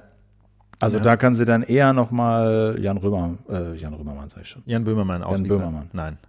Ja, genau, den kann sie, kann sie, kann, kann sie sagen. Aber, aber du hast eine aber, Vorband. Und die heißt Jan Böhmermann. Ja. Das wäre natürlich ein Deal. Du, nach dem Motto, Erdogan, du darfst, du darfst Kommt, reden, ja, aber, aber wir haben eine Vorband. Oder vielleicht, genau, du musst einmal, musst einmal, Act. du musst einmal Böhmermann, der hat da so ein schönes Gedicht, genau, so, liest das so, doch mal. so ein Satiregedicht geschrieben. Kleine Auf, Auflage der Veranstaltungsbehörde. Genau. genau. Folgendes ist zu verlesen. Folgendes ist, ist zu verlesen. Im Interesse eines halbwegs ausgeglichenen Diskurses. Finde ich eigentlich eine ganz genau. geile Idee. Also mir würde da ja auch schon ähm, das Gedicht des Gerichts reichen. Die sechs Zeilen würden die sechs Zeilen würden mir, also das fände ich schon als Geste, fände ich das schon okay. Ja, wenigstens, das ist ja wäre eine Geste der Versöhnung, denn die erste Zeile ist doch auch irgendwie so sinngemäß: Strunzdumm ist der Erdogan ne? So sinngemäß. Das fände ich in Ordnung, aber. Also nicht, du meinst die, die Schrumpelklöten, die kann man nicht mehr ersparen. die, die, die, die, blenden wir dann nur auf der Videoleinwand im Hintergrund, oder wir haben irgendwie so eine Gebärdensprache drin. Ich finde, wir machen, wir machen so eine, wir machen so eine Kompromisslösung. Es wird in der vollen Länge vorgetragen, aber die, die Zeilen, die verboten sind, werden gepiepst. Was hältst du davon? So auf amerikanische Tour. Mhm. Erste Zeile normal, dann piep, aber wie du sagst, im, in der Unterzeile wird's dann auf Deutsch, damit das nicht genauso genau verstehen kann. Mich würde mich würd auch mal äh, das Gebärdensprachensymbol für Schrumpelklöte interessieren. das, das gibt's doch da bestimmt. Gibt's doch da bestimmt auch. Muss mal Au, Au, Augenschmaus fragen. Okay. Ähm, genau, genau also äh, gesagt, so. Genau, ähm, äh, äh, äh, okay, also das wird Merkel nicht machen. Die Frage ist jetzt so ein bisschen, ich glaube nicht, dass es ver ich kann ich weiß es nicht. Ich ich also ganz ehrlich, ich finde auch nicht, dass es verboten werden sollte. Ich finde es auch nicht. Aber ich finde es, ich finde es, es stinkt zum Himmel, muss ich ganz ehrlich sagen. Aber ich es glaube. Es ist schwer zu ertragen. Ja. Aber es ist schwer zu ertragen. Aber auf der anderen Seite das mit den mit dem per Dekret regieren und Wiedereinführung der Todesstrafe, ne? Das ist noch so ein Klassiker. Da, Stimmt. Der, das ist ja, das ist also, das ist das ist vielleicht sogar noch das bessere Argument, denn per Dekret regieren, da kann man sagen, okay, das ist jetzt mit demokratischen Prinzipien schwer Macht vereinbar. Trump auch. Irgendwie. Macht Trump irgendwie auch. auch. Na gut, das ist ja dann, oh heikel. Nein, aber ähm, diese Executive Orders sind ja noch mal ein Spezialproblem. Äh, die gehen ja auch grundsätzlich nur im Rahmen der Gesetze, ne? Und insbesondere wird ja da, äh, regiert der Kongress ja über die Haushaltszuweisung. Das heißt, Trump Trump kann mit seinen Executive Orders. Das ist eine spitze ne? Merkung, aber genau. Ja, aber, aber jedenfalls, also das ist, das ist, das ist, das mit den, mit den, mit dem per Dekret regieren ist mit den demokratischen Werten schwer vereinbar, aber das mit der Todesstrafe, das ist halt, weißt du, so, so handfest illegal. Ne? Das ist so handfest, jedenfalls in Europa illegal, weil es gegen die Grundwerte des Europarats, gegen die Europäische Menschenrechtskonvention und so verstößt. Da ist einfach völlig klar, geht gar nicht und das soll mir wieder eingeführt werden. Da könnte man, ich finde, man kann zumindest drüber nachdenken, ob ein öffentlicher Auftritt zur, der unter anderem den Zweck verfolgt, die Todesstrafe wieder einzuführen, ob das mit der öffentlichen Ordnung in Deutschland nicht schlicht und ergreifend unvereinbar ist. Er fordert ja nicht die Wiedereinführung der Todesstrafe in Deutschland. Ja, aber das ist äh, in der Türkei, die ist, die ist Teil des Europarats. Wir dürften dann zum Beispiel auch, also die deutsche Hoheitsgewalt dürfte nicht mehr in die Türkei ausliefern, wenn da jemandem die Todesstrafe droht. Punkt. Es ist natürlich so schmerzhaft, weil das so ein Autokrat ist, so ein Diktator, der jeden, der, der, der irgendwie ein Wort gegen ihn erhebt, den Laden dicht macht. Da in der ARD war ja Und der soll jetzt sehen, reden können. Der, da haben die so eine Redaktion gezeigt von so einem, weißt du, von so einem Journalisten, der seinen eigenen Fernsehsender aufgebaut hat. Der das habe ich auch komplett gesehen. auseinandergenommen in dieser Doku ja. über über über genau, äh, über das Darknet. Darknet. Das ist so traurig. Komplett auseinandergenommen. Da ist nichts, kein Stein auf dem anderen geblieben von heute auf morgen. Äh, jemand, äh, weißt du, der, der, der halt diese ganzen Massen Massenentlassung macht, der, naja, wir, wir wissen das, so jemanden dann hier reinzulassen und äh, ihm sozusagen die volle äh, Frucht der Meinungsfreiheit ernten zu lassen. Aber ich wäre unterm Strich, unterm Strich wäre ich dafür, ihn das machen zu lassen. Ist nicht zu verbieten. Also, Also, ich, Ich glaube, Ich weiß nicht so richtig. Da, ja, du bist ja unentschieden, aber ich, bin das, ich finde, ich finde diese, ich muss das noch, ich müsste noch mal eine Minute länger nachdenken. nachdenken. Aber ich finde, wie gesagt, also das mit der öffentlichen Ordnung ist eigentlich eine Krücke. Das muss man klar sagen. Aber auf der anderen Seite, weißt du, wenn da jemand politisch etwas fordert, was so elementar gegen, gegen die Werte des Grundgesetzes und, ähm, und auch der europäischen Staatengemeinschaft verstößt, Ja, aber das ist, äh, weißt du, der, der ruft nicht zum Rassenhass auf, er ruft nicht zum Völkermord, er ruft zu keinen zum Straftaten Justizmord Mord ruft er auf. Holla, er will halt die Todesstrafe. Also, mh, Ähm, anderes Argument ist ja auch noch, er importiert Gewalt nach Deutschland. auch das. Das war Das ja das, ist Bosman. ich mein, Das- erinnerte mich ja an das Argument. Das ist Bosbach von der CDU-Argument. Ne? Also dadurch, dass er hier spricht, dadurch, dass es hier so viel, dass er sich an seine wahlberechtigten äh, Inhaber von türkischen Pässen wendet, dadurch, dass es hier äh, eine auch große Kurdenbewegung gibt, die natürlich sich da äh, überhaupt nicht drüber freut, dass Erdogan hier auftritt und spricht und die sich da vielleicht auch zu Wort melden äh, werden, mehr oder weniger gewaltsam, dass er sozusagen diese innertürkischen Konflikte nach Deutschland bringt. Ja, das ist natürlich auch nochmal Da, Punkt. Ne? Wie konkret ist das, weißt du? Weiß ich nicht. Ich finde das schwer einzuschätzen, wie konkret das wirklich ist. Also, Klar, also so Also ich meine, wir haben ja letztes- letzte Woche- theoretisch kann ich mir das vorstellen. Klar, macht irgendwie Sinn. Aber wie konkret ist das, dass mit seinem Auftritt in NRW, wo immer der auch stattfinden wird, äh, es dazu zu, zu Gewalttätigkeiten kommt? Wenn das der Fall wäre, ja. Dann würde man, würde man, also wenn, dann würde man natürlich sagen, dann ist, bewegt man sich ja in den ganz klassischen äh, Spuren des, des Versammlungsrechts. Ne? Wenn jetzt quasi da in, äh, bei der Versammlung, ich weiß nicht, ob es diesmal wieder in Köln sein soll, wenn da jetzt quasi unmittelbar Zusammenstöße zwischen militanten türkischen Gruppen beider Lager zu befürchten wären. Ne? Und wenn dann noch hinzukommt, dass die Polizei die nicht bewältigen kann, also man kann jetzt nicht bei jeder Demo, die irgendwie gewalttätig werden könnte, gleich sagen, wir verbieten wir. Und dann zunächst mal muss man eigentlich versuchen, äh, mit Hilfe der Polizei die Lager zu trennen. Ne? Da gibt's also ganz strenge Rechtsprechung, dass, äh, wo dann dargelegt werden muss, dass quasi auch unter Ausschöpfung aller polizeilichen äh, Ressourcen es nicht möglich ist, das friedlich durchzuführen. Aber das wäre sonst so ein klassischer Fall, wo man sagen kann, das kann man verbieten. Aber wenn jetzt einfach nur so eine Art abstrakte Gefahr ähm, besteht, äh, weißt du, nicht mal konkret vor Ort, dann weiß ich nicht, ob das reichen würde. Ja, mal, ein anderes Argument, was mir auch noch ganz wichtig erscheint, ist, wenn der hierher kommt und wirklich seine Forderungen präsentiert in Deutschland, könnte ich mir halt auch vorstellen, dass das einfach vielen Deutschen nochmal bewusster wird. Das kann sein. Weißt du? Und das nochmal thematisiert wird. Was fordert dieser Mann eigentlich? Der steht nicht nur Ja. in, in, in Ankara rum oder Istanbul oder so und fordert da irgendwas für die Türkei, sondern der ist hier. Es gibt Menschen, Nachbarn, die da hingehen, die das vielleicht gut finden und so. Das finde ich jetzt nicht äh, unbedingt schädlich. Nö. Dass den Leuten das nochmal ins Bewusstsein gerufen wird, was der tatsächlich fordert. So. Und dass es nochmal eine Debatte gibt, ob wir sowas wirklich wollen wie eine Todesstrafe. Oder in der ob, Türkei. ja, und ob das nicht möglicherweise äh, ein Skandal sondergleichen ist, dass ein Land im 21. Jahrhundert die wieder einführen will. Will. Ja. Ähm, also wie gesagt, ich glaube, ich glaube, eine endgültige Entscheidung werden wir an der Stelle nicht treffen können. Ich bin mal gespannt, wie die Versammlungsbehörden in Nordrhein-Westfalen das Problem lösen. Ähm, ich finde es total spannend und ich finde jedenfalls, also man, man könnte das, glaube ich, mit einem, mit einem Verbot versuchen. Die Frage ist nur, ob es nicht eigentlich besser ist, wenn er, wenn er redet und man darüber diskutiert. Ne? Ich glaube das schon. Ja. Würde mich mal interessieren, wie ihr das seht. Also ob, ob ihr Ja, das auch mal in die äh, Kommentare. Schreibt, mal in die Kommentare, was da eure Abwägungen äh, sind. Finde ich wirklich eine spannende ja, Frage, Wir ja. sind gespannt. Das soll ja, ich weiß gar nicht, wann das passieren soll. Der Ministerpräsident war hier als Privatmann Ah. und hat es nur angekündigt, dass es kommen soll. Offiziell be- bestätigt ist der Besuch, glaube ich, noch nicht, stand heute. Okay. Aber Binal Yildirim äh, war letzten Samstag hier in Oberhausen und hat angekündigt, dass Erdogan eben kommt. Ach, schau. Wunderbar. Wir bleiben in NRW. So da ist sind es. ja Wahlen, das muss man auch noch sagen. Genau, ne? das tragen wir jetzt mal so nach. Also das ist jetzt nicht so super brandheiß aktuell, aber wir haben gedacht, ähm, wir haben das Thema Landtagswahlen noch überhaupt gar nicht erwähnt und es sind deren drei in den nächsten Wochen. Ähm, wir haben nämlich eine Landtagswahl im Saarland in einem Monat, am 26. März genau. Da regiert bislang Annegret Kramp-Karrenbauer von der CDU mit einer großen Koalition. Ja, das ist eher unwichtig. Ähm, weil? Weil keiner wohnt im Saarland. Sorry, Saarland. Ich glaube, wir Nein. haben auch ein paar Fotos aus dem Saarland. Nee, wir haben kein, nee, ohne Witz. Ich, ich erinnere mich an kein einziges Foto aus dem Saarland. Saarland. Nee. Ohne Scheiß, okay, wo du es gerade sagst. Jetzt kriegen wir eins. Jetzt kriegen wir bestimmt. Komm, wir wollen jetzt noch fünf Fotos aus dem Saarland mit GPS-Daten, sonst genau. glauben wir es nicht. Und ähm, nein, das ist natürlich nicht unwichtig, aber das, das Ding ist halt, dass es so aussieht, als wenn es so bleibt, oder? Ja, also nach allem, was man so hört. Nach allem, was man so hört. Dann ist am 7. Mai in Schleswig-Holstein äh, die Wahl, bisher Rot-Grün mit SSW, ne? Mit den genau. Dänen, mit der dänischen Minderheit. Genau, das ist so, das ist so ganz lustig. Äh, das ist jetzt nochmal zwei Sekunden erklärbär. Äh, normalerweise gilt ja in Deutschland bei den aller, aller, allermeisten Wahlen eine 5%-Hürde, auch bei, soweit ich weiß, bei allen Landtagswahlen.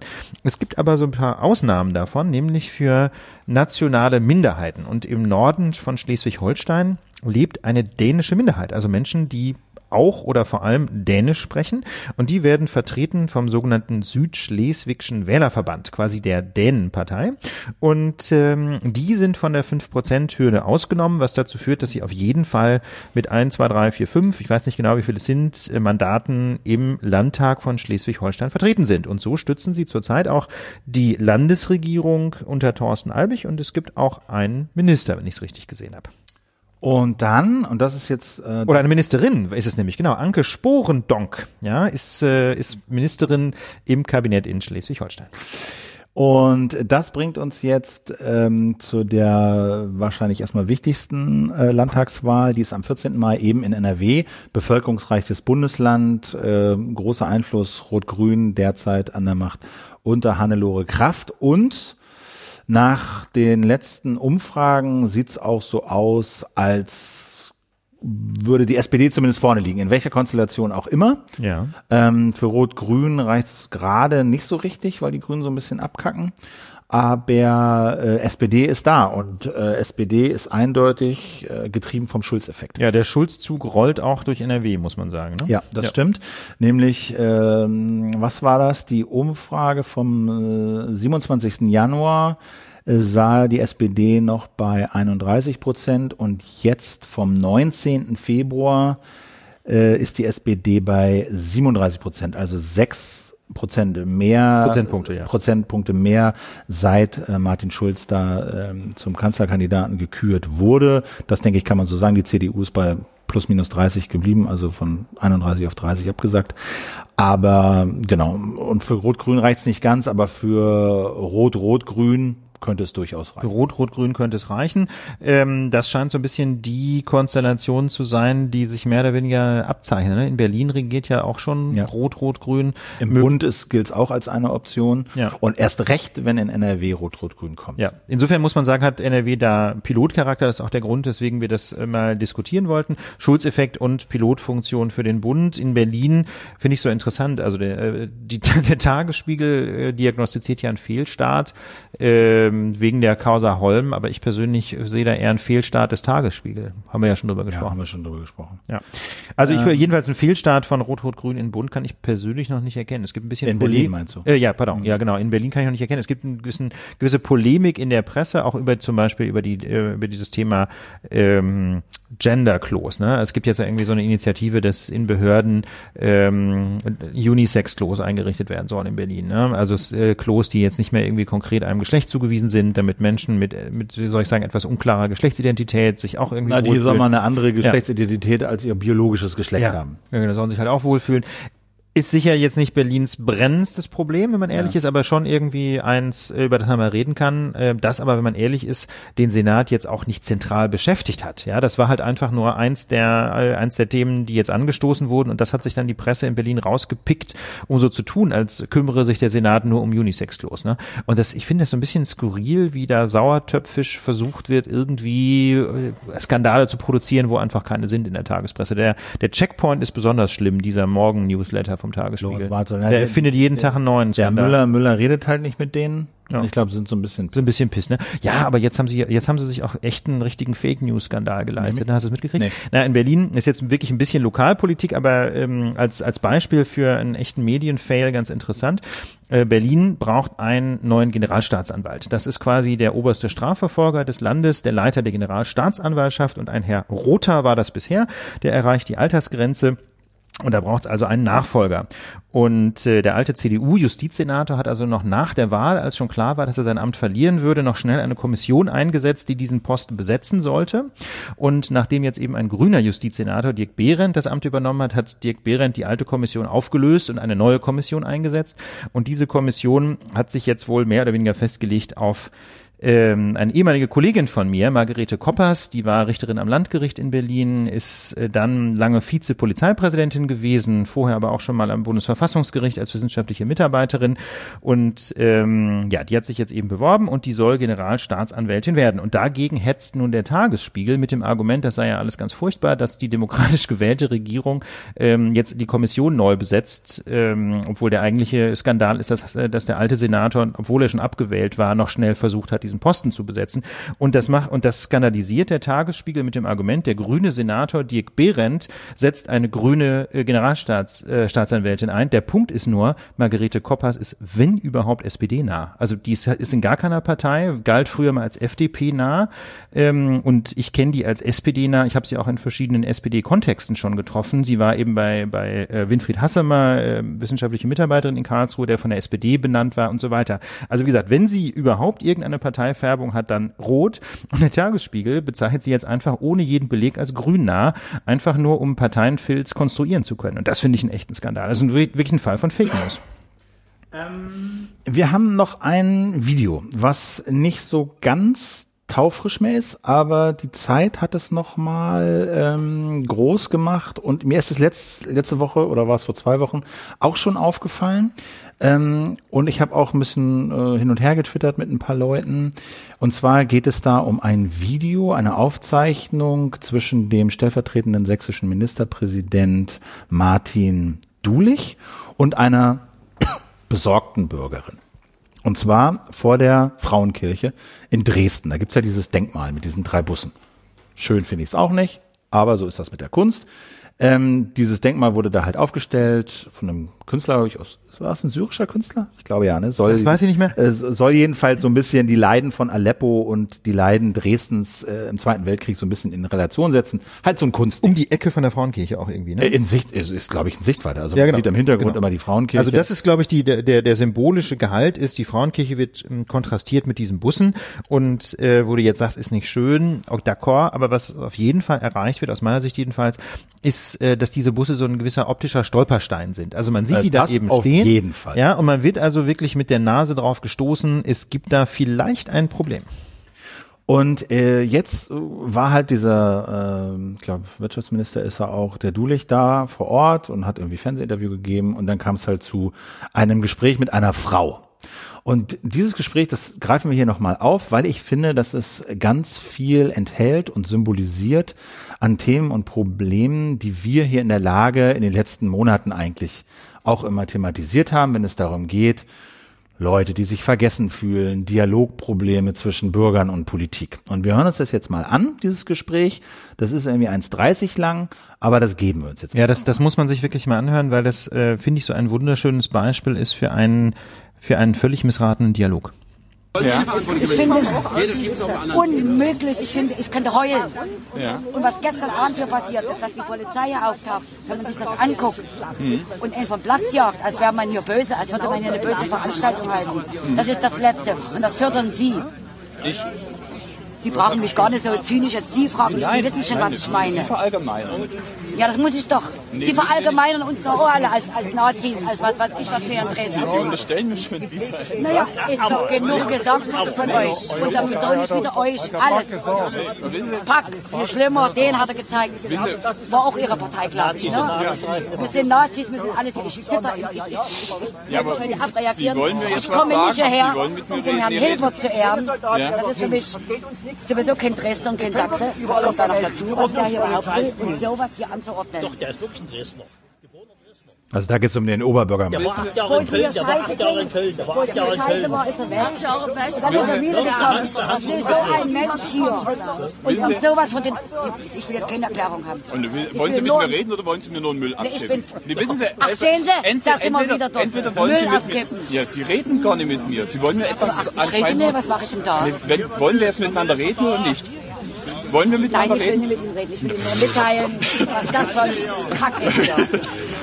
Sehen Sie, und das könnte schön im Fernsehen Nee, wieder sagen. nein, wissen die Sie- reden ja nicht mit mir, oder die Dame redet Wissen Sie, ja, oder ich die Frau. möchte, ich möchte mich Ich ja bin gar Nazi übrigens, ich gehöre zu Pegida, da stehe ich dazu. ich möchte mich ja gar nicht mit Ja, Ihnen falls unterhalten. jetzt schlecht wird. Nee, nochmal, ich möchte mich gar nicht mit Ihnen unterhalten. Sie wollen sich Sinnlos. nicht mit mir Mir braucht unterhalten. das keiner erklären, was hier steht. Ich finde es abartig. Und das ist mein letztes Wort. Aber Sie wollen sich, Sie wollen So, das war so diese Diskussion. Was hältst du denn davon? Was ist da schiefgelaufen? Also, weil die steht ja symbolhaft für diesen, für diese, für diese Kluft, für dieses Unverständnis äh, zwischen, sagen wir mal, diesen Bürgern und der Politik. Ne? Ja, also ich habe ich hab das Gefühl, ähm, dass die Dame wirklich eigentlich nichts hören will. Und das hat mich daran so irritiert. Also sie hat eigentlich, glaube ich, gar nicht das Bedürfnis nach einem Austausch. Also Herr, Herr, Herr Dulig scheint auch so ein kleines bisschen gereizt zu sein. Also so, wie soll ich sagen, er hat ja schon auch die eine oder andere Spitze eingebaut in seine, in seine Halbsätze. Aber die Dame jedenfalls will überhaupt nicht sich austauschen mit ihm. Sie, also er hat, das war vielleicht zu polemisch formuliert, als er sagte, Müll abkippen, ja, der Herr Dulich, aber äh, das scheint mir wirklich die Motivation der Frau gewesen zu sein, ihren Unmut auszudrücken, Müll abzukippen und Erklärungen der anderen Seite waren schlicht und ergreifend nicht gewünscht. Und das ist, ähm, und das ist natürlich in einer menschlichen Kommunikation einfach das Ende. Ne? Das ist, das kennt man auch so äh, aus der aus der Beziehungspsychologie, ja, wenn man sich nur noch mit Vorwürfen überhäuft, aber gar nicht mehr zuhört, was der andere eigentlich fühlt, nicht mehr drüber nachdenkt, was ist eigentlich vielleicht dessen Position, wenn er nicht mit einem redet und so, ähm, dann kommt einfach kein Austausch zustande und dann ist äh, und dann ist irgendwann jede Beziehung kaputt. Und das ist genau das, was hier, ähm, denke ich, passiert ist und sich dadurch natürlich auch verschärft. Ähm, da werden einfach nur Feindbilder zementiert. Ne? Die Frau wird jetzt sagen, der Dulich ist ganz furchtbar und der Herr Dulich hat sicherlich auch den Eindruck gewonnen, es gibt da Menschen in unserem Lande, die kann man nur noch abhaken. Die sind einfach verloren für die Demokratie. Also ich glaube, was wäre gewesen, wenn der Dulich die Klappe gehalten hätte? Wenn der einfach, also du, ich glaube auch, die Frau war gar nicht groß an einem Dialog interessiert. Das würde ich ihr so aber auch nicht zum Vorwurf machen. Erstmal. Die ist halt sauer. Die ist wütend, die ist enttäuscht, Ja. die fühlt sich nicht gesehen, die findet das Denkmal scheiße. Ja. Ja, so. Und wenn der einfach gesagt hätte, passen Sie mal auf, äh, ich höre mal zu. Wenn der sich für Sie interessiert hätte, was nervt Sie denn an dem Denkmal? Was nervt Sie denn an meinem Verhalten? Was, wie hätten Sie sich denn eine Reaktion gewünscht? Ja. Wie hätten Sie denn selber gerne mitgemacht? Also wenn der die Haltung gehabt hätte, ich will wissen, wie diese Frau tickt, Ja. wo ihr der Schuh drückt, warum sie so wütend ist, ja, wenn er das versucht hätte rauszufinden und das ernst genommen hätte, wirklich ernst, und im Zweifel hätte er auch sagen können, passen Sie mal auf, lass, lassen Sie uns mal hier von den ganzen Kameras weggehen, von dem ganzen Fernsehen weggehen, von so, wir setzen uns mal da hinten ins Café, ich nehme eine halbe Stunde Zeit und wir unterhalten uns mal. Wenn er das gemacht hätte und diese Frau wirklich ernst genommen hätte und sie hätte sich richtig bei ihm auskotzen können, dann hätte der, glaube ich, auch nach einer halben Stunde sagen können, er macht sich Notizen, schreibt sich ihre Punkte auf, so, und sagt, da haben sie recht, da haben sie nicht recht. Das Denkmal haben wir übrigens gebaut, weil. Ich glaube aber, er wollte, er wollte dieses Gespräch gewinnen. Er wollte aus diesem Gespräch rausgehen als derjenige, der Recht hat. So. Und das ist tödlich. Das ist für jeden- für das jeden ist für echten Dialog jeden tödlich, ja. echten Dialog tödlich. Ja. So. Sondern ich glaube, er hätte die Größe zeigen müssen, weil die Frau das nicht hat. Die Frau Ja. ist stocksauer, fühlt sich unterlegen, ist sozusagen in der, in der, fühlt sich in der Verliererposition Ja. und alles, was Das sie hat, so ist sagen. ihre Wut. Ja. So. Und da finde ich, hätte er die Größe zeigen müssen und sagen, dann erzählen Sie doch mal. Also ich sag mal, das, das wäre sicherlich eine Möglichkeit gewesen, wie man es noch hätte versuchen können. Das denke ich auch. Ne? Das ist natürlich was, das, ähm, das ist in diesem Setting eben, das war ja so eine Art, äh, so eine Art Stadtspaziergang, wenn ich es richtig verstanden habe, ne? mit Kameras und Tross und so. Da ist es natürlich Ja. wahnsinnig schwer zu sagen, okay, ich ziehe mich jetzt hier mal eine halbe Stunde raus. Ich glaube, real hatte er diese Möglichkeit kaum, schon aus Termingründen. Aber klar, so wie soll ich sagen, psychologisch wäre das vermutlich der einzige wenn, Weg wenn, gewesen. wenn es darum geht, wirklich mit solchen Leuten ins Gespräch zu kommen, die so viel Brast und Wut aufgestaut haben, ob berechtigt oder nicht, Ja. das ist erstmal egal. Ja, ja, klar. Wenn Das du mit diesen Leuten abholen. ins Ja. Gespräch kommen willst, dann musst du dich mit dieser Wut und diesem Frust auseinandersetzen. Ja. Und dazu gehört, dass du ihnen zuhörst und erstmal genau ergründest, was ist es, was sie so aufregt, warum, aus welchen Zusammenhängen. So, und dann, wenn das alles abgelassen ist und die Leute das nämlich das Gefühl haben, da sitzt jemand vor dir, der will wirklich, der hört wirklich zu. Ja, ja, ja. Der hört wirklich zu und der will mich verstehen. Ja, Ja. dann glaube ich, dass irgendwann dieser Brast zu Ende ist. Ja, das kann Und wenn das, und vielleicht dauert es eine halbe Stunde, du brauchst dafür Zeit. Ja. Ja. oder vielleicht dauert es auch eine Stunde. Aber ich würde viel wetten, dass diese Frau irgendwann sagt, wenn du sie anguckst und sagst, so, ha, haben sie ihren Punkt gemacht? Ja. Oder gibt's noch was? Oder haben Sie noch was? Ja. Haben sie noch was? Okay? Ich finde Dann- das eine interessante dann Idee, lassen, ja. Dann lassen Sie mich mal zwei Sachen sagen. ja. So. Und ich glaube, dann würde sie auch zuhören. Also ich, das ist, ich finde das einen interessanten Ansatz. Ich glaube, psychologisch ist das jedenfalls der einzige Weg, wie es hätte gehen können. Das glaube ich auch. Ich glaube, der Dulich hatte in der konkreten Situation nicht so wirklich die Chance. Da hätte er natürlich, oder. Es ist ja ne? nur beispielhaft. Ja. Es ist ja, Ja, ja. dass er in Ja. seinem Kontext jetzt, äh, ne, Aber so- klar, das hätte man, das hätte, das wäre sicherlich der einzige Weg gewesen überhaupt. Ähm, aber ich frage mich, ob das, ob das was bringt. Ähm, weil ich nicht sicher bin, dass diese Wut überhaupt noch irgendwie eine Faktenbasis hat. Weißt du? Also wenn man sich die, wenn man sich die Vorwürfe anguckt, ihr da oben und so weiter und so Ja, weiter. aber das kommt doch- kein Dresdner. aber guck so, mal, weißt zum du, das Beispiel- ist eine einzige Sammlung, Ansammlung von, von, von fanatisierten Vorurteilen. Natürlich, aber das macht's doch auf eine Art auch einfach. Weil wenn du den, wenn Glaubst du du, den, sie wenn, den- wenn ja. die wirklich vermitteln kannst, wenn du wirklich vermitteln kannst, du interessierst dich für sie, Mhm. du hörst sie zu, das heißt nicht, dass du ihnen nach dem Mund reden musst. Ja. Aber du nimmst sie so ernst, dass du ihnen erstmal alles anhörst. Und dann vielleicht, ja, und, haben. und dann vor allem natürlich das berühmte aktive Zuhören. Ne? So. Die, die du- Gedanken des anderen Ja. umformulieren, Spiel. wiedergeben. Verstehe ich, sie da, verstehe genau. ich sie richtig, dass sie das so sehen? Kann man Ja. das so zusammenfassen und sagt sie, ja, genau. Äh, Okay, also das heißt, Sie sehen das so und so und äh, was, woher kommt Ihre Wut? Warum sind Sie so Das sauer? ist übrigens ganz großartig. Das, ich mache das, ähm, ich mache das auch sehr, sehr gerne bei Zeugenbefragungen, ne? dass ich halt einfach mal einleite mit ja ein, zwei Sätzen. Ähm, also habe ich sie richtig verstanden, so und so. Und es ist überraschend, wie oft man es einfach nicht richtig verstanden hat. Und wenn die Leute dann sich auskotzen können und erzählen können, ich glaube, dann, dann werden, da, da kommt auch, also ich, das ist vielleicht zu optimistisch, aber dann kommt bei einigen Teilen auch ein bisschen Selbsteinsicht. Und dann kommt so eine Stimmung zustande, wo sie selber auch sagen können, na gut, da habe ich jetzt ein bisschen übers Ziel hinausgeschossen, aber trotzdem. So, ja. Ja. Also das würde mich wirklich interessieren, wenn man die einfach, weil die, das ist ja immer das Ding, ihr da oben heißt ja oben, ihr macht ihr, was ihr wollt und interessiert, uns, interessiert euch nicht für uns. Genau. So, wenn das aber plötzlich der Fall ist, dann wird es da schon mal schwieriger, das aufrechtzuerhalten. Mhm. So, ja. Und ähm, das hätte mich wirklich interessiert und ich glaube, zu diesem Dialog ähm, gehört erstmal dazu, dass du zuhörst, weil das ja die, die sagen wir mal, so wie die Menschen gerade aktuell diesen Dialog erleben, ist ja, die Politiker reden, reden, reden, reden, reden, reden, reden, ja, Ja. und uns hört niemand zu. Das ist Das der, ist der empfundene Dialogsituation von diesen Genau. Leuten. Ja. So, deine Sache ist, so wie der Dulich das äh, versucht hat, ist, ja, äh, ich habe Ihnen jetzt genug zugehört, jetzt hören Sie mal auch mir zu. Ja. Aber das Empfinden der Frau war, ich höre Ihnen die ganze Zeit zu, mir hört aber niemand zu. Ja, das ist, das würde ich sofort unterschreiben. Ja, ich bin so ein bisschen skeptischer, was, was die Auflösung dieses Knotens angeht. Das gebe ich zu, aber ähm, wenn man das überhaupt noch irgendwie schaffen kann, dann vielleicht auf diese Art und Weise. Wobei ich ähm, schon den Eindruck hatte, dass sie hier in einem relativ festgefügten System lebt. Ne? Ähm, da das zu knacken, ich glaube, da bin ich mir nicht sicher, ob das in 30 Minuten zu schaffen ist. Das ist aber auch nicht der Ziel, weißt du, das meine ich halt. Ich glaube nicht, dass du diese Frau überzeugen wirst. Ich glaube nicht, dass sie am Ende sagt, ich will SPD und Denkmal ist super und äh, Refugees welcome. Ja. Aber, aber ich glaube, dass du sie mit dieser, mit so einer Haltung ein bisschen Stück zurückholen kannst Ja. in so ein demokratisches Gemeinwesen. Das kann man zumindest versuchen, denn dann, oder wie, man hat, man sieht das ja in dieser Situation, dass sie im Grunde verloren ist für den demokratischen Ja. Diskurs. Ne? Sie will ja eigentlich gar nicht mehr reden und ähm, sie will auch vor allem keine Erklärung mehr. Da ist ja zunächst mal jede kommunikative Brücke abgebrochen. ne? Erstmal, aber du kannst erstmal. ja wiederherstellen. Ja. das, Ja, genau. Also das wäre die ja. Auf, das ist nämlich die, das ist die Aufgabe von Politikern wie Dulich, Ja. äh, das wiederherzustellen. Ja.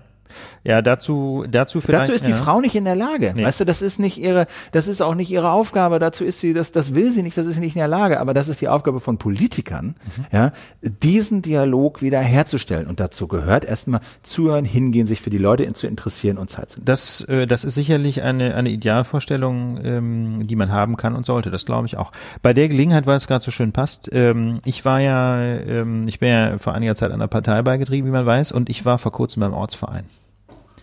Das war echt interessant, das muss man ganz ehrlich sagen. Und das Wo meine ich jetzt, ist, äh, das Kreuzberg, ist, oder? ja, ja, genau. Ich wohne ja in Kreuzberg, ne? Und mal der zuständige Ortsverein heißt Luisenstadt. Ja, das ist also ein Kiez in Kreuzberg, rund um den Moritzplatz. Und ähm, ja, da war ich also neulich mal bei einer Ortsvereinssitzung und ich muss ganz ehrlich sagen, das war total spannend. Ähm, weil man lebt ja, also ich lebe jedenfalls bedauerlicherweise schon in einer ziemlichen Filterblase, auch so sozial. Die allermeisten Menschen, mit denen man so zu tun hat, die haben halt irgendwie studiert, machen irgendwas im weitesten Sinne akademisch-intellektuelles. Ne? Ist halt so in meinem Leben ist, glaube ich, bei vielen Menschen so, dass sie so sehr, wie soll ich sagen, in ihrer sozialen Wolke gefangen sind. Und das war da halt einfach völlig anders. Da sind eben Menschen im wahrsten Sinne des Wortes, wie sagen die Amis so schön, from all walks of life. Ja, also aus von, äh, die aus ganz verschiedenen Kontexten kommen. Und ähm, ich fand das total spannend. Ähm, dann ging es vor allem auch um Lokalpolitik. Ne? Es gibt ja in Kreuzberg Riesenprobleme mit dem Görlitzer Park. Das ist so ein ehemaliges Bahnhofsgelände seit den 80ern irgendwie Naherholungsgebiet, ein riesengroßer Park. Aber wenn man ehrlich ist, nicht so wahnsinnig gut gepflegt und vor allem in den letzten Monaten total verkommen zum Tummelplatz von Dealern. Häufig mit Migrationshintergrund, aber auch quasi schon länger in Berlin äh, ansässige Dealerfamilien. Ja, ähm, sind da am Start, ähm, die sogenannten arabischen Großfamilien, wie das dann immer im Polizeislang so schön heißt. Naja, und äh, deswegen ist der Görlitzer Park jetzt, wenn man ehrlich ist, ein Problemgebiet ähm, und da ging es also lang und breit darum, wir hatten den Parkmanager zu Gast, der hat dann so ein bisschen erzählt, wie das da so läuft im Görlitzer Park und was er machen möchte, das war auch sehr lustig. also ich kann das nur empfehlen, ich gehe da, ich gehe da, also wie gesagt, mein, mein Du Haupt machst da, du, du lässt dich da noch zum Vorsitzenden. Nee, nee, nee, ich habe da fast nichts gesagt. Nein, nein, nein. Mein, mein Ziel bei dem Ganzen war wirklich nur kennenlernen, verstehen, was sich da so tut. Und ich fand es total lehrreich und äh, insofern an dieser Stelle nochmal das Plädoyer. Wer Bock hat, ähm, so ein bisschen sich für dieses Gemeinwesen einzusetzen, sollte einer Partei beitreten. Wir machen hier auf keinen Fall Werbung für eine bestimmte. Und Auch andere ähm, Parteien haben Ortsvereine. Genau, alle Parteien haben mehr oder weniger große Ortsvereine und äh, ich kann das nur empfehlen, ist total, total interessant. Ich werde sicher nicht jede Woche hingehen oder, oder jedes Mal, wenn die sich so treffen, aber ich fand es eine echte Bereicherung. Ähm, wir müssen kurz über Trump reden. Wir wollen Hilft ja jetzt- nix. Der Trump ja- der Woche. Trump Dong. der Woche. Dong. Die Kollegen von PICT haben sich das irgendwie auch äh, gesichert. Äh, nee, war D64. Nee, der D64 tatsächlich. Newsletter. Ja, Genau. herzliche Grüße an die D64 Newsletter. Newsletter Redaktion. Ja, ähm, die haben nämlich jetzt auch die Rubrik Trump der Woche eingeführt und Mit was uns, Verweis auf uns. was uns besonders freut, genau, mit Fußnote Credits an die Lage. Dankeschön. So muss es sein. Also, äh, also als ich das hier aufgeschrieben habe, ne, was in dieser Woche alles wieder passiert ist, ja, ähm, 11 Millionen Leute äh, sind jetzt quasi auf Abschiebekurs durch diese neue Gesetzgebung. Was ist, ist da konkret was passiert in Sachen Gesetzgebung oder Ähm, Na, nur neue Anweisungen? Äh, Neue Anweisung. Ne? Also, sehr, also, wenn ich das richtig verstanden habe, ist das sozusagen im Gesetz steht, wer undokumentiert in den USA ist, darf da nicht sein. Und Obama hat halt eine Reihe von so Kulanzregeln erlassen, die dazu geführt haben, dass halt die Leute trotzdem da sein durften. Beispiel, haben wir schon drüber gesprochen. DACA. DACA. So, ne? für die, für die, für die Menschen, die als Kinder hingekommen sind, undokumentiert, eigentlich wieder raus müssten, aber weil sie eben Kinder waren, durften sie bleiben. Irgendwie 600, 700.000 Leute. Und es gibt alles in allem wohl 11 Millionen Leute, die undokumentiert in den USA leben. Das sind alles Schätzungen, man weiß das nicht. genau. Man weiß es nicht genau, und da, da auch runter eben auch diese 600, 700.000 Leute, die als Kinder gekommen sind. Und die Obama-Regierung hatte da diverse, also die haben glaube ich auch zwei bis drei Millionen tatsächlich abgeschoben. Also da, das äh, ist jetzt auch nicht, äh, sagen wir mal, äh, von Pappe und äh, so. Aber es gab wohl eine ganze Reihe von Regelungen, die eben dazu geführt haben, dass auch undokumentierte Menschen äh, in den USA bleiben durften. Und diese Regelung äh, hat die ähm, Obama-Administration jetzt aufgehoben, so dass es de facto irgendwie plus minus 10 Millionen Leute gibt, die eigentlich damit rechnen müssen, abgeschoben zu werden. Ähm, das Problem ist aber, wenn ich das bei der New York Times richtig verstanden habe, dasselbe, was auch Obama hat, nämlich dass es praktisch kaum möglich ist, das zu machen. Aus dem Grund hat Obama nämlich auch eben diese Regelung erlassen. Warum ist das praktisch nicht möglich? Lass uns das kurz Weil zusammen. es einfach, äh, also aus verschiedenen Gründen. Also es braucht wahnsinnig viel Personal, es kostet sehr viel Geld Und die allermeisten Leute haben halt Recht auf ein Verfahren, auf Due Process. Ja. Auch das haben sie jetzt geändert. Also unter Obama war es so, du konntest nur dann direkt ohne Gerichts, äh, ohne vor Gericht angehört zu werden, abgeschoben werden, wenn du in Grenznähe äh, äh, auf, aufgefunden wurdest und auch nur, wenn es, wenn du nicht länger als zwei Wochen, glaube ich, in den USA warst. Ja. Und jetzt ist es aufgehoben, dass du auch, wenn du zwei Jahre in den USA warst und irgendwo in den USA aufgegriffen wirst, Ja. ohne Anhörung vor Gericht abgeschoben werden. Einfach zack, bumm, rein. Einfach zack, bumm, ohne deinen Fall schildern zu dürfen, wie weit du jetzt integriert bist, ob du einen Job hast, etc., etc. Keine Papiere, tschüss. Kein, keine Papiere, tschüss. Und bei Obama war es praktische Problem, weil natürlich Personalmangel, natürlich Geldmangel, natürlich musst du die Leute dann irgendwo unterbringen, bis du sie abschieben kannst, diese ganzen Probleme. Und ähm, so wie ich das in New York Times verstanden habe, wird auch das dazu führen, dass jetzt erstmal wahrscheinlich gar nicht so viel mehr passieren wird als Obama. Es ist nur Angst und Schrecken überall. Ja. Das muss man sehen, denn äh, und es gibt da ja auch noch ein großes, wie soll ich sagen, politisch praktisches Problem. Diese elf Millionen Menschen, die leben ja jetzt durchaus nicht alle als Bettler, sondern ganz im Gegenteil. Die allermeisten von denen gehen ja einer geregelten Arbeit nach und zahlen sogar Steuern. Das heißt also, die alle rauszuschmeißen, würde einiges an Steuermindereinnahmen zur Folge haben. Vor allem aber spielen die ja eine ganz wichtige Rolle in der Wirtschaft der Vereinigten Staaten. Also ich weiß nicht, wer schon mal in New York im Restaurant war.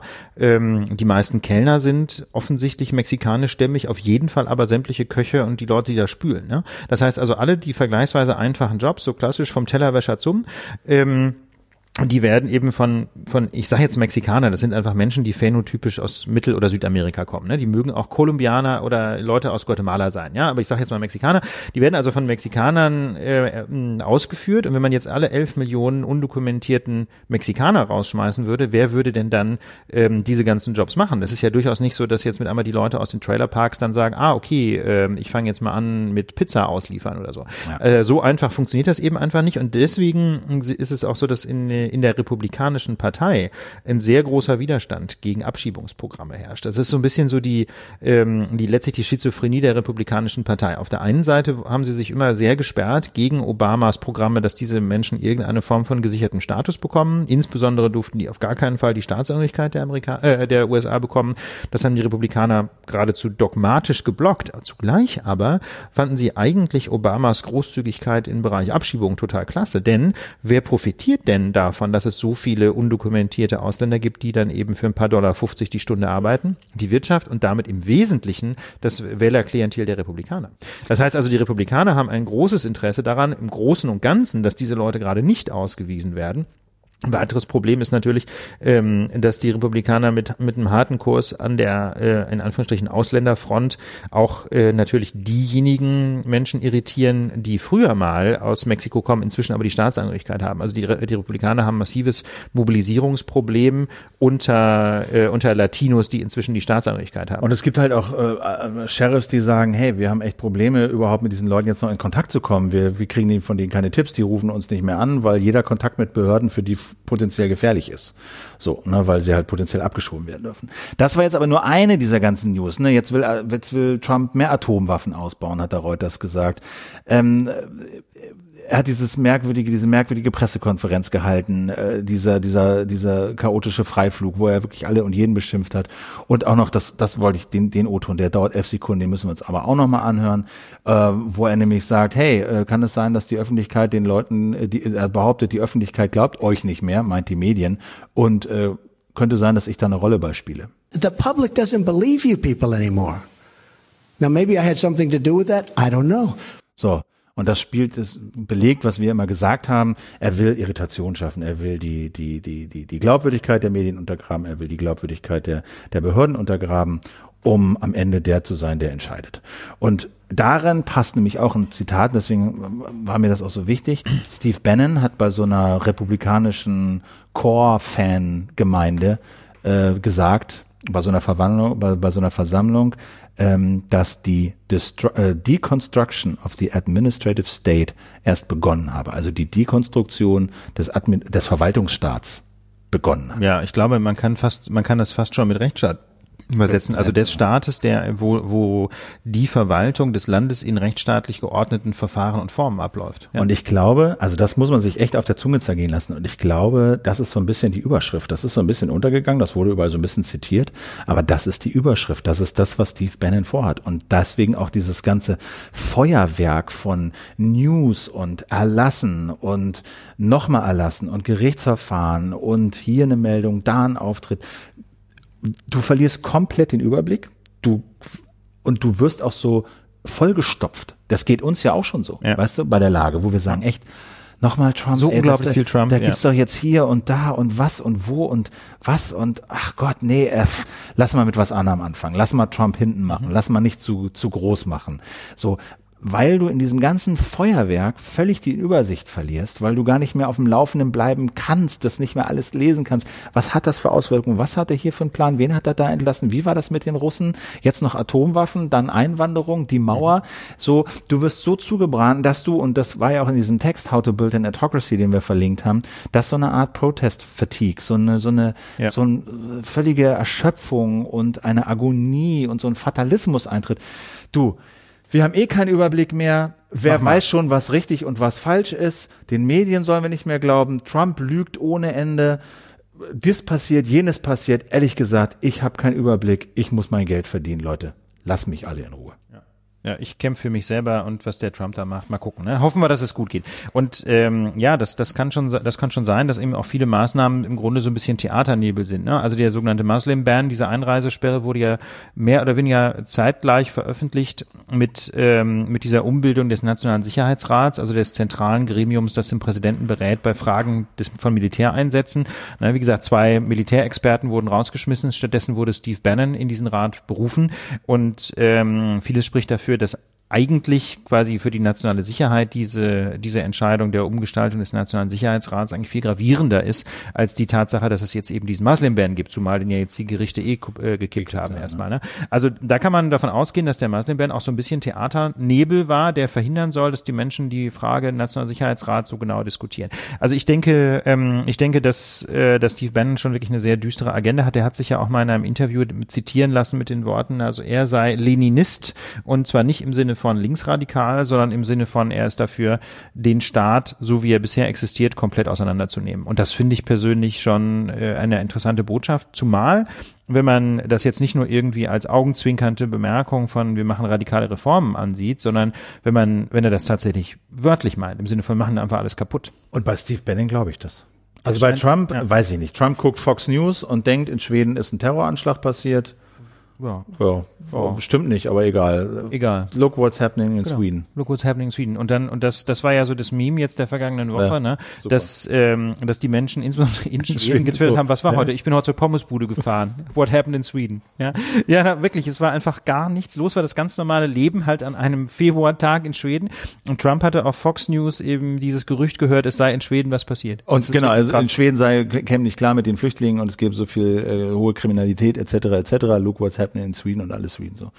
Ah, aus wie so, what? Ja, aber ich meine ganz ehrlich, auf diese, das war ja diese Wahlkampfveranstaltung, die er da abgehalten hat in, in Florida. So, in ne? so einem Hangar, in so einem Flughangar. Ne? Genau. Und seine und seine Anhänger fanden das alles ganz großartig. Die fragen auch gar nicht mehr, ob irgendwas los war in Schweden. Die gehen einfach davon aus, da war bestimmt irgendwas. Das ist auch scheißegal, wir wissen es ja eh nicht so genau. Keine Ahnung.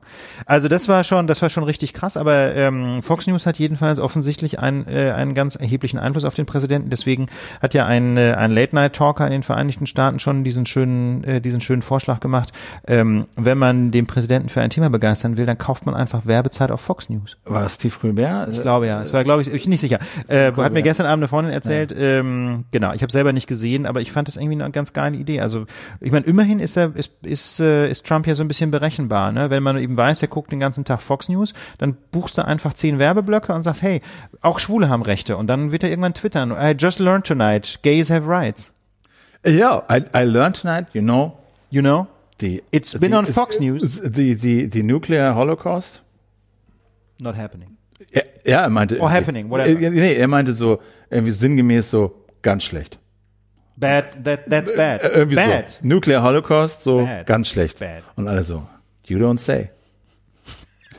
Ist, ist, ist das so? Echt? Ist das so? Nu Nuklear, hast du, hast du, hast du gelernt, ja? Kinder, okay. Kinder, Kinder. Er, er meinte so sinngemäß so, ich wurde gebrieft, ich wurde gebrieft ja. und habe erfahren, Nuclear Holocaust, not so good. Also Jemen nicht einfach wegspringen. So. Das ist irgendwie Strahlung. Aber mehr okay. Atomwaffen trotzdem. ne? Okay, aber das ist so Genau. viel zum Thema Trump der Woche. Es war heute so ein kleines bisschen Ja. ein diffuses, äh, diffuse Ja, aber so ist das. Aber das ist das, Trump-Autoritäten, aber das ist das, das ist das, was ich, was ich einstellen soll und was ich erschreckenderweise bei uns auch einstellt. Dieses, Alter, was macht der da? Keine Ahnung. Wir verstehen es nicht mehr irgendwie. Na, wir verstehen das schon. Wir ich glaube, ich glaube, wir ja. haben schon dem Ganzen ein ganz schönes Narrativ Wir haben gegeben, auch wenn wir immer wieder Prügel kriegen in den Kommentaren in die eine oder andere Richtung. Ich glaube, ich glaube, wir haben ja auch verschiedene Erklärungsmuster dargestellt in unserer großen Trump-Folge. Aber gut, eine Sache schieben wir aber jetzt Philipp das Impeachment. Das ist nämlich wert. Ja, wir das, schieben wir, das, machen. das, das, schaffen wir jetzt das, nicht das, mehr. das machen wir jetzt nicht mehr. Jetzt machen wir noch ein paar Kurznews. Also wir haben Kim Jong Nam stirbt an VX Nervengas in Malaysia.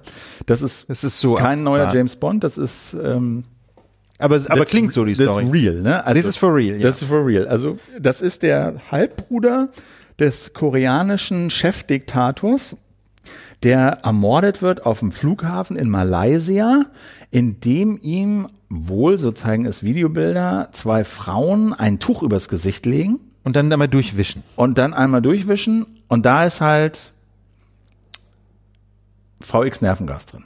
Verbotenes Kampfgas, geächtetes Kampfgas und alle jede Menge Fragen natürlich, ne? Warum sind ja. diese Frauen nicht sofort gestorben? Waren es die überhaupt? Man weiß es nicht. Man weiß es einfach nicht, aber eins ist klar, ähm, dieses VX-Nervengas, das kann man jetzt nicht mehr eben so in der Drogerie kaufen. Ne? Das, dazu braucht es im Grunde eine staatliche Infrastruktur, irgendwelche geheimen Labore, in denen man dieses Nervengas synthetisiert. Und das heißt also, es spricht irgendwas für einen State Actor, wie die Amerikaner immer so schön sagen, also irgendeinen einen staatlichen Akteur. Ähm, der ist, das muss jetzt nicht heißen, dass es direkt ein Mordanschlag eines Staates war, aber es muss jedenfalls irgendwie dieses Nervengas aus staatlichen Quellen staffen. Ja, also, also stammen vielmehr. Der Grund ist, glaube ich, äh, die hatten einfach Schiss, dass er, äh, also die hatten ihn schon länger versucht zu kriegen und zurückzuholen, glaube ich, und die haben einfach Schiss, dass er in die USA ausreist und da irgendwie plaudert. Das war, glaube ich, so der, der große Hintergrund. Und Aber deswegen- da gibt's sicherlich noch mehr News demnächst. Ähm, ja, dann noch ein bisschen Kontext, weil wir da so oft drüber geredet haben. die Algorithmen. Ja, die Algorithmen. Es ging ja immer die Frage, wir haben so viel Hass und Falschmeldungen in den ganzen sozialen Netzwerken, Facebook vor allem, aber eben auch YouTube und alle anderen Orten. Zeitungen schließen reihenweise ihre Kommentarspalten, weil einfach zu viel Hass und Dreck da aufläuft und die einfach nicht mehr in der Lage sind, das zu moderieren. Und da war ja unser Argument immer, Alter, was machen die nicht alles mit Software und rauf und runter? Aber sie kriegen nicht hin, irgendwie einen Algorithmus zu schreiben, der einigermaßen sicher erkennt, äh, welches, welche, welchen Charakters diese Wortmeldungen da sind Klingt und ja die zumindest absurd, markiert. ja. Klingt irgendwie absurd und siehe da, ähm, Google, also nicht direkt Google, sondern Jigsaw, eine Firma in dem Alphabet-Konzern, zu dem auch Google eben gehört, hat eine Software vorgestellt diese Woche, nennt sich Perspective und die soll genau das machen, nämlich ist so ein Produkt ne, des maschinellen Lernens, ähm, heißt, eine Software kriegt mehrere hunderttausend Kommentare vorgesetzt, in diesem Fall von der New York Times und der Wikipedia und Menschen sagen der Software hier, dieser Kommentar ist okay, dieser ist nicht so okay, dieser ist überhaupt nicht okay und so lernt die Software halt, was okaye Kommentare sind. Und jetzt ähm, ist es wohl so weit, dass man diese Software eben auch füttern kann mit echten Kommentaren. Das wird jetzt gemacht äh, mit Kommentaren von der New York Times und demnächst auch mit, vom, vom Economist und dem, dem Guardian.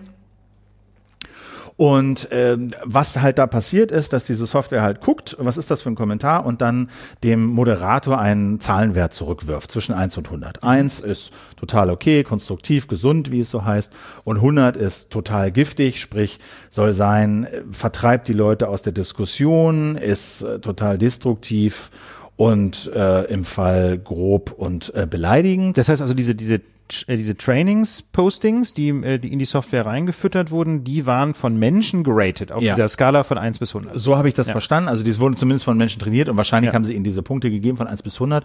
Und wenn du jetzt der Moderator bist bei der New York Times, einer aus diesen 14 Leuten, die da im Team arbeiten, die jeden Tag 11.000 Kommentare händisch irgendwie bearbeiten, kriegst du halt als Moderator zurück eins oder 100 oder du kannst es halt auch automatisieren und sagen, okay, alles zwischen 1 und 20 veröffentlichen wir einfach unbesehen, das läuft. Alles zwischen 30 und 50 lassen wir vor den Moderatoren nochmal drauf gucken und alles über 80 äh, veröffentlichen wir gar nicht, löschen wir sofort. Das kannst du automatisieren und Ziel ist halt, nicht die Moderatoren komplett auszuschalten, aber sie zumindest zu entlasten und ihnen so ein bisschen mehr Zeit fürs Wesentliche zu geben. Ja. Momentan stehen halt nur unter 10 Prozent der Artikel der New York Times Kommentare so und die wollen halt das vergrößern und insgesamt die Diskussion heilsamer gestalten. Ach so, das heißt, die New York Times hat für die meisten Artikel Comments are closed. Ah, ja. Also die lassen also bei den meisten Artikeln keine Kommentare. Genau, das hier die NZZ macht es auch. Die haben mehr oder weniger dicht gemacht. Spiegel Online hat es ja auch immer, vor allen Dingen unter den politischen Artikeln immer ja, weniger. also wenn es um Flüchtlinge geht. Geht, genau, Ja. genau. Und das Ding ist jetzt, dass das eine API ist, also so eine Software, äh, auf, von die man, auf, auf die man von außen auch zugreifen äh, kann. So ja. eine Programmierschnittstelle. Stelle, genau. Genau. Und die ist jetzt noch in der geschlossenen Testphase. Das heißt, man kann sich da bewerben, um mitzumachen, aber es ist eben nicht garantiert, dass man reinkommt. Aber langfristig soll das eben für alle offen sein. Das heißt, jeder, der irgendwie mit Kommentaren und äh, User-Inhalten hantiert, kann da seine Texte reinwerfen. Die Software guckt drüber und wirft einen Zahlenwert zurück und dann kannst du irgendwie mit diesem Zahlenwert operieren. Und das ist natürlich die Frage, ob dann sich andere Zeitungen da anschließen. Das könnte ich mir gut vorstellen. Ob Facebook sich da einklingt, das weiß ich nicht. Theoretisch können sie es wohl rechtlich und auch von, von Seiten Google. Aber ich denke, wenn Facebook sich da sowas machen will, dann bauen die das eher selber. Ich glaube, die Blöße geben sie sich nicht. Kann ich mir nicht vorstellen. Aber ich finde es mal interessant. Ich finde es mal gut. Das ist jetzt noch nicht ähm, Software überprüft, ob etwas richtig oder falsch ist. Nee, das auf keinen Fall. Es Und- ist nur die Frage, wie giftig ist dieser Kommentar für die Diskussion? So heißt das da bei Prospect. Und interessant ist natürlich auch die Frage, ist das jetzt tatsächlich schon so eine Art ähm, maschinengesteuertes Verstehen? Also verstehen, versteht dieser Algorithmus quasi inhaltlich, was da gesagt wird? Oder ist das einfach nur so eine Art statistische Betrachtung, wenn diese Wörter auftauchen und diese Orthographie und sieben Ausrufezeichen nacheinander, dann ist das eben ein typischer Marker für, ne? Das ist ja der Witz bei diesen selbstlernenden Systemen, dass man eben einfach nicht so richtig weiß, welche welche Kriterien die dann letztlich anlegen. Also ich hatte vor kurzem mal eine so eine interne Tagung einer, ähm, einer Stiftung in Deutschland, die sich so unter anderem, wie soll ich sagen, mit Fragen der Gesellschaft beschäftigt und so, so im Hintergrund mal so ein paar ähm, interessante Leute zusammengebracht hat. Und äh, da hat unter anderem auch eine Algorithmenforscherin vorgetragen und die hat, ähm, uns- die hat uns zum Maschinenlernen, finde ich, sehr interessante Dinge gesagt, nämlich, ähm, dass so Maschinenlernsysteme schon relativ viel können heutzutage und relativ ähm, relativ vertrauenswürdige Urteile fällen, aber immer nur quasi in dem ganz schmalen Rahmen, äh, in dem sie trainiert worden sind. Das heißt also, sie können nur Daten, äh, Testdaten letztlich vernünftig beurteilen, in Anführungsstrichen, äh, wenn diese Daten sehr ähnlich sind den Daten, mit denen sie trainiert wurden. Das ist natürlich bei diesen Kommentaren jetzt zunächst mal der Fall, ähm, weil man sagen kann, das sind immer irgendwelche kurzen Textbausteine und die kann man möglicherweise nach Giftigkeit ähm, beurteilen, aber das scheitert dann natürlich schon dann, wenn da jemand zum Beispiel sarkastisch ist, ne? wenn da, wenn es also wirklich um Verständnis geht, wenn man also versuchen muss ähm, zu verstehen, was derjenige ausdrücken will, wenn das so ein bisschen um die Ecke geht, könnte ich mir vorstellen, dass der Algorithmus auch gerne mal daneben liegt und ganz wichtig, man muss den Algorithmus ständig trainieren, weil so ein Algorithmus ähm, nur dann lernen kann, wenn er ein ehrliches Feedback bekommt. Ja gut, aber das kannst du ja im Zweifel, machst du das ja, wenn die Moderatoren drauf gucken und Ja. die, die Software das Feedback kriegt, gelöscht, veröffentlicht, Ja. editiert, so und so korrigiert. Ja. Ich weiß nicht, ob dieses Feedback Ja, aber das wollte ich nur sagen. Das weiß ich auch nicht, aber das Ja. ist halt total wichtig. Ich wollte das nur, das gilt ja nicht nur für diesen Google Jigsaw da, sondern es gilt ja generell für Algorithmen. Ja, die können mächtig sein, aber man muss sie eben sehr verantwortungsbewusst einsetzen und eines der zentralen Kriterien ist die richtigen Testdaten oder die richtigen Trainingsdaten. Dann müssen die Echtdaten sehr ähnlich sein den Trainingsdaten und man muss regelmäßig den Algorithmus äh, füttern, ob er False Positives generiert hat oder False Negatives. Genau, also ich finde es einfach erwähnenswert, weil es ganz gut ist, dass da jetzt mal so ein Schritt passiert und man muss das äh, genau beobachten. Aber ich finde, das ist auf jeden Fall ein Weg, wie man da einer Lösung näher kommen kann. Jetzt werden viele sagen, ja, dann entscheiden aber Algorithmen darüber, was wir lesen. Tun sie schon seit Jahren. Das ohnehin, ja, der Facebook-Algorithmus ist ja das klassische so, Beispiel. Ne? Also das, äh, da, Und der Google-Algorithmus natürlich genauso. So, ja. ne? Ja. Okay, wir lassen ein paar Sachen aus. Die sind jetzt nicht so wahnsinnig dringend. Ich würde sagen, Wir sind einfach so ein bisschen- Genau. wir sind am Ende jetzt. Ne? Hier Familie will auch Armbrot essen. Deswegen äh, würde ich, verstehe ich das richtig? Familie nickt. Familie nickt. Familie, Familie, Familie schüttelt den Kopf. Aber ich, ich bin auch eingeladen zum Ja, Abendessen. genau, wir, deswegen- lassen, wir klemmen ab an dieser Genau. Stelle. Ähm, ich würde sagen, ach so, eine, eine, was, Ich habe einen Hörer getroffen, das war ganz Oh, lustig. das ist ja. Genau. Das ich hab, ich war bei ein einer, bei, einer, bei, einer, bei einer Vernissage Ja. äh, und ähm, habe einen Hörer getroffen, der äh, kam dann so auf mich zu und sagte, ah, bist du nicht irgendwie, du bist doch hier der Typ von der Lage, ne? Kann das sein? Bist du doch, ne? Oder? Und ich so, mhm, genau. Und äh, das war ganz nett. Ich sag jetzt mal nicht seinen Namen, weil der so ein bisschen eigentlich ist. Ich weiß nicht, ob er den hier hören will. Ähm, jedenfalls Künstler, Maler und er meinte so, ja, äh, malen und wir hören dauernd Radio und na, und so bin ich halt auf Lage gekommen. War jetzt auch kein äh, dedizierter Podcast-Hörer, der jetzt irgendwie 40 Podcasts abonniert hat, ist auch nicht so ein Nerd, so ein IT-Nerd, sondern ich fand es einfach schön zu sehen, ein politisch interessierter Mensch, äh, malt die ganze Zeit, will halt irgendwie ein bisschen Input haben und äh, hörte die Jage und er meinte halt, er würde das auch unter seinen Künstlerfreunden irgendwie verbreiten und es gäbe da das jetzt eine ja ganze toll. Menge. So, deswegen äh, würde ich sagen, Grüße an die äh, Künstler-Community, äh, wie die die Lage hört. Und ganz besonders nett fand ich, sag, was gefällt dir denn so an der Lage? Naja, ja, Informationen, bipapo, so, äh, die, sagen wir mal, die, die, die völlig klassischen, äh, auch nachvollziehbaren Argumente. Aber dann kam natürlich eins, wo er meinte so, ja, besonders freut ihn, ähm, zu erleben, dass es einen liberalen Richter zu geben scheint. Ja. Ein liberaler Richter. Ich sage, liberaler Richter, was, wie, was meinst du da? Warum ist das denn für dich so News? Er sagt, naja, ich komme aus Bayern Oh Gott, ja. und ehrlich gesagt habe ich da auch schon das ein oder andere Mal mit dem Richter zu tun gehabt. Und er meint, das ist kein Spaß. Nee, da, da verliert man so ein bisschen den Glauben an die Menschheit und an den Rechtsstaat und an die Liberalität in der, in der, in der Judikative. ja. Und deswegen äh, sagt er, es ist wohltuend, einen liberalen, ausgewogenen Richter zu hören. Auch wenn er, wenn er in der Regel etwas linker ist als wir und nicht mit allem d'accord ist, was wir hier so erzählen. Aber ja, das fand ich irgendwie ein nettes Feedback, haben Bierchen getrunken. Schöne Grüße, du weißt, glaube ich, wer gemeint ist. Äh, Ich sage jetzt seinen Namen, wie gesagt, nicht. Aber das fand ich irgendwie sehr hübsch Ja, das und sehr nett. Also War irgendwie, war nett da mal hier, äh, wieder ein bisschen Hörerkontakt zu haben. Na, ja, sehr schön. Das ist generell immer schön. Wenn, äh, manchmal werden wir jetzt ja an der Stimme erkannt. Das ist mir auch Ja, neulich mal in ja. Neukölln passiert, habe ich schon mal erzählt, die Geschichte. Ähm, ja, das ist natürlich immer sehr schön. Genau. Also ich lege jetzt eigentlich nicht irgendwie Wert auf Prominenz oder so, aber auf der anderen Seite, wenn, wenn die Stimme erkannt wird und äh, man dann so ein paar Minuten sich unterhält über die Lage, ist natürlich total schön. Ja, das war super im Stress, aber in der Regel ist es immer schön. Freu ich mich ähm, genau. Und, und bei dieser Gelegenheit nochmal Hinweis. Ach so, das gilt erst ab nächste Woche, ne? Unsere T-Shirts, da gibt's dann einen kleinen Rabatt. Das ist aber- das machen wir nächste Das Woche. machen wir nächste Woche. Ich würde Ja. sagen, in diesem Sinne haben wir alles, alles, was es zu erörtern gab. Schickt uns Fotos, ne? Äh, das, den erläutert, Aufruf halten genau. wir aufrecht. Wenn ihr Lust habt, freuen wir uns sehr. Team at lagedernation.org. Und bitte per Mail. Bitte per Mail. Wegen der, wegen der ganzen Daten, ihr wisst das. Sehr schön. Die Lage der Nation ist ausführlich erörtert. Ein Ulf, schönes Wochenende wünschen wir. Ja. Eine, einen guten Start in die neue Woche. Viel Spaß mit der Lage. Bleibt uns gewogen. Gebt Und- uns ein paar Sternchen bei iTunes, wenn ihr mögt. Freuen wir uns sehr. Und in diesem Sinne, auf bald. Winke, winke. Ciao. Ciao.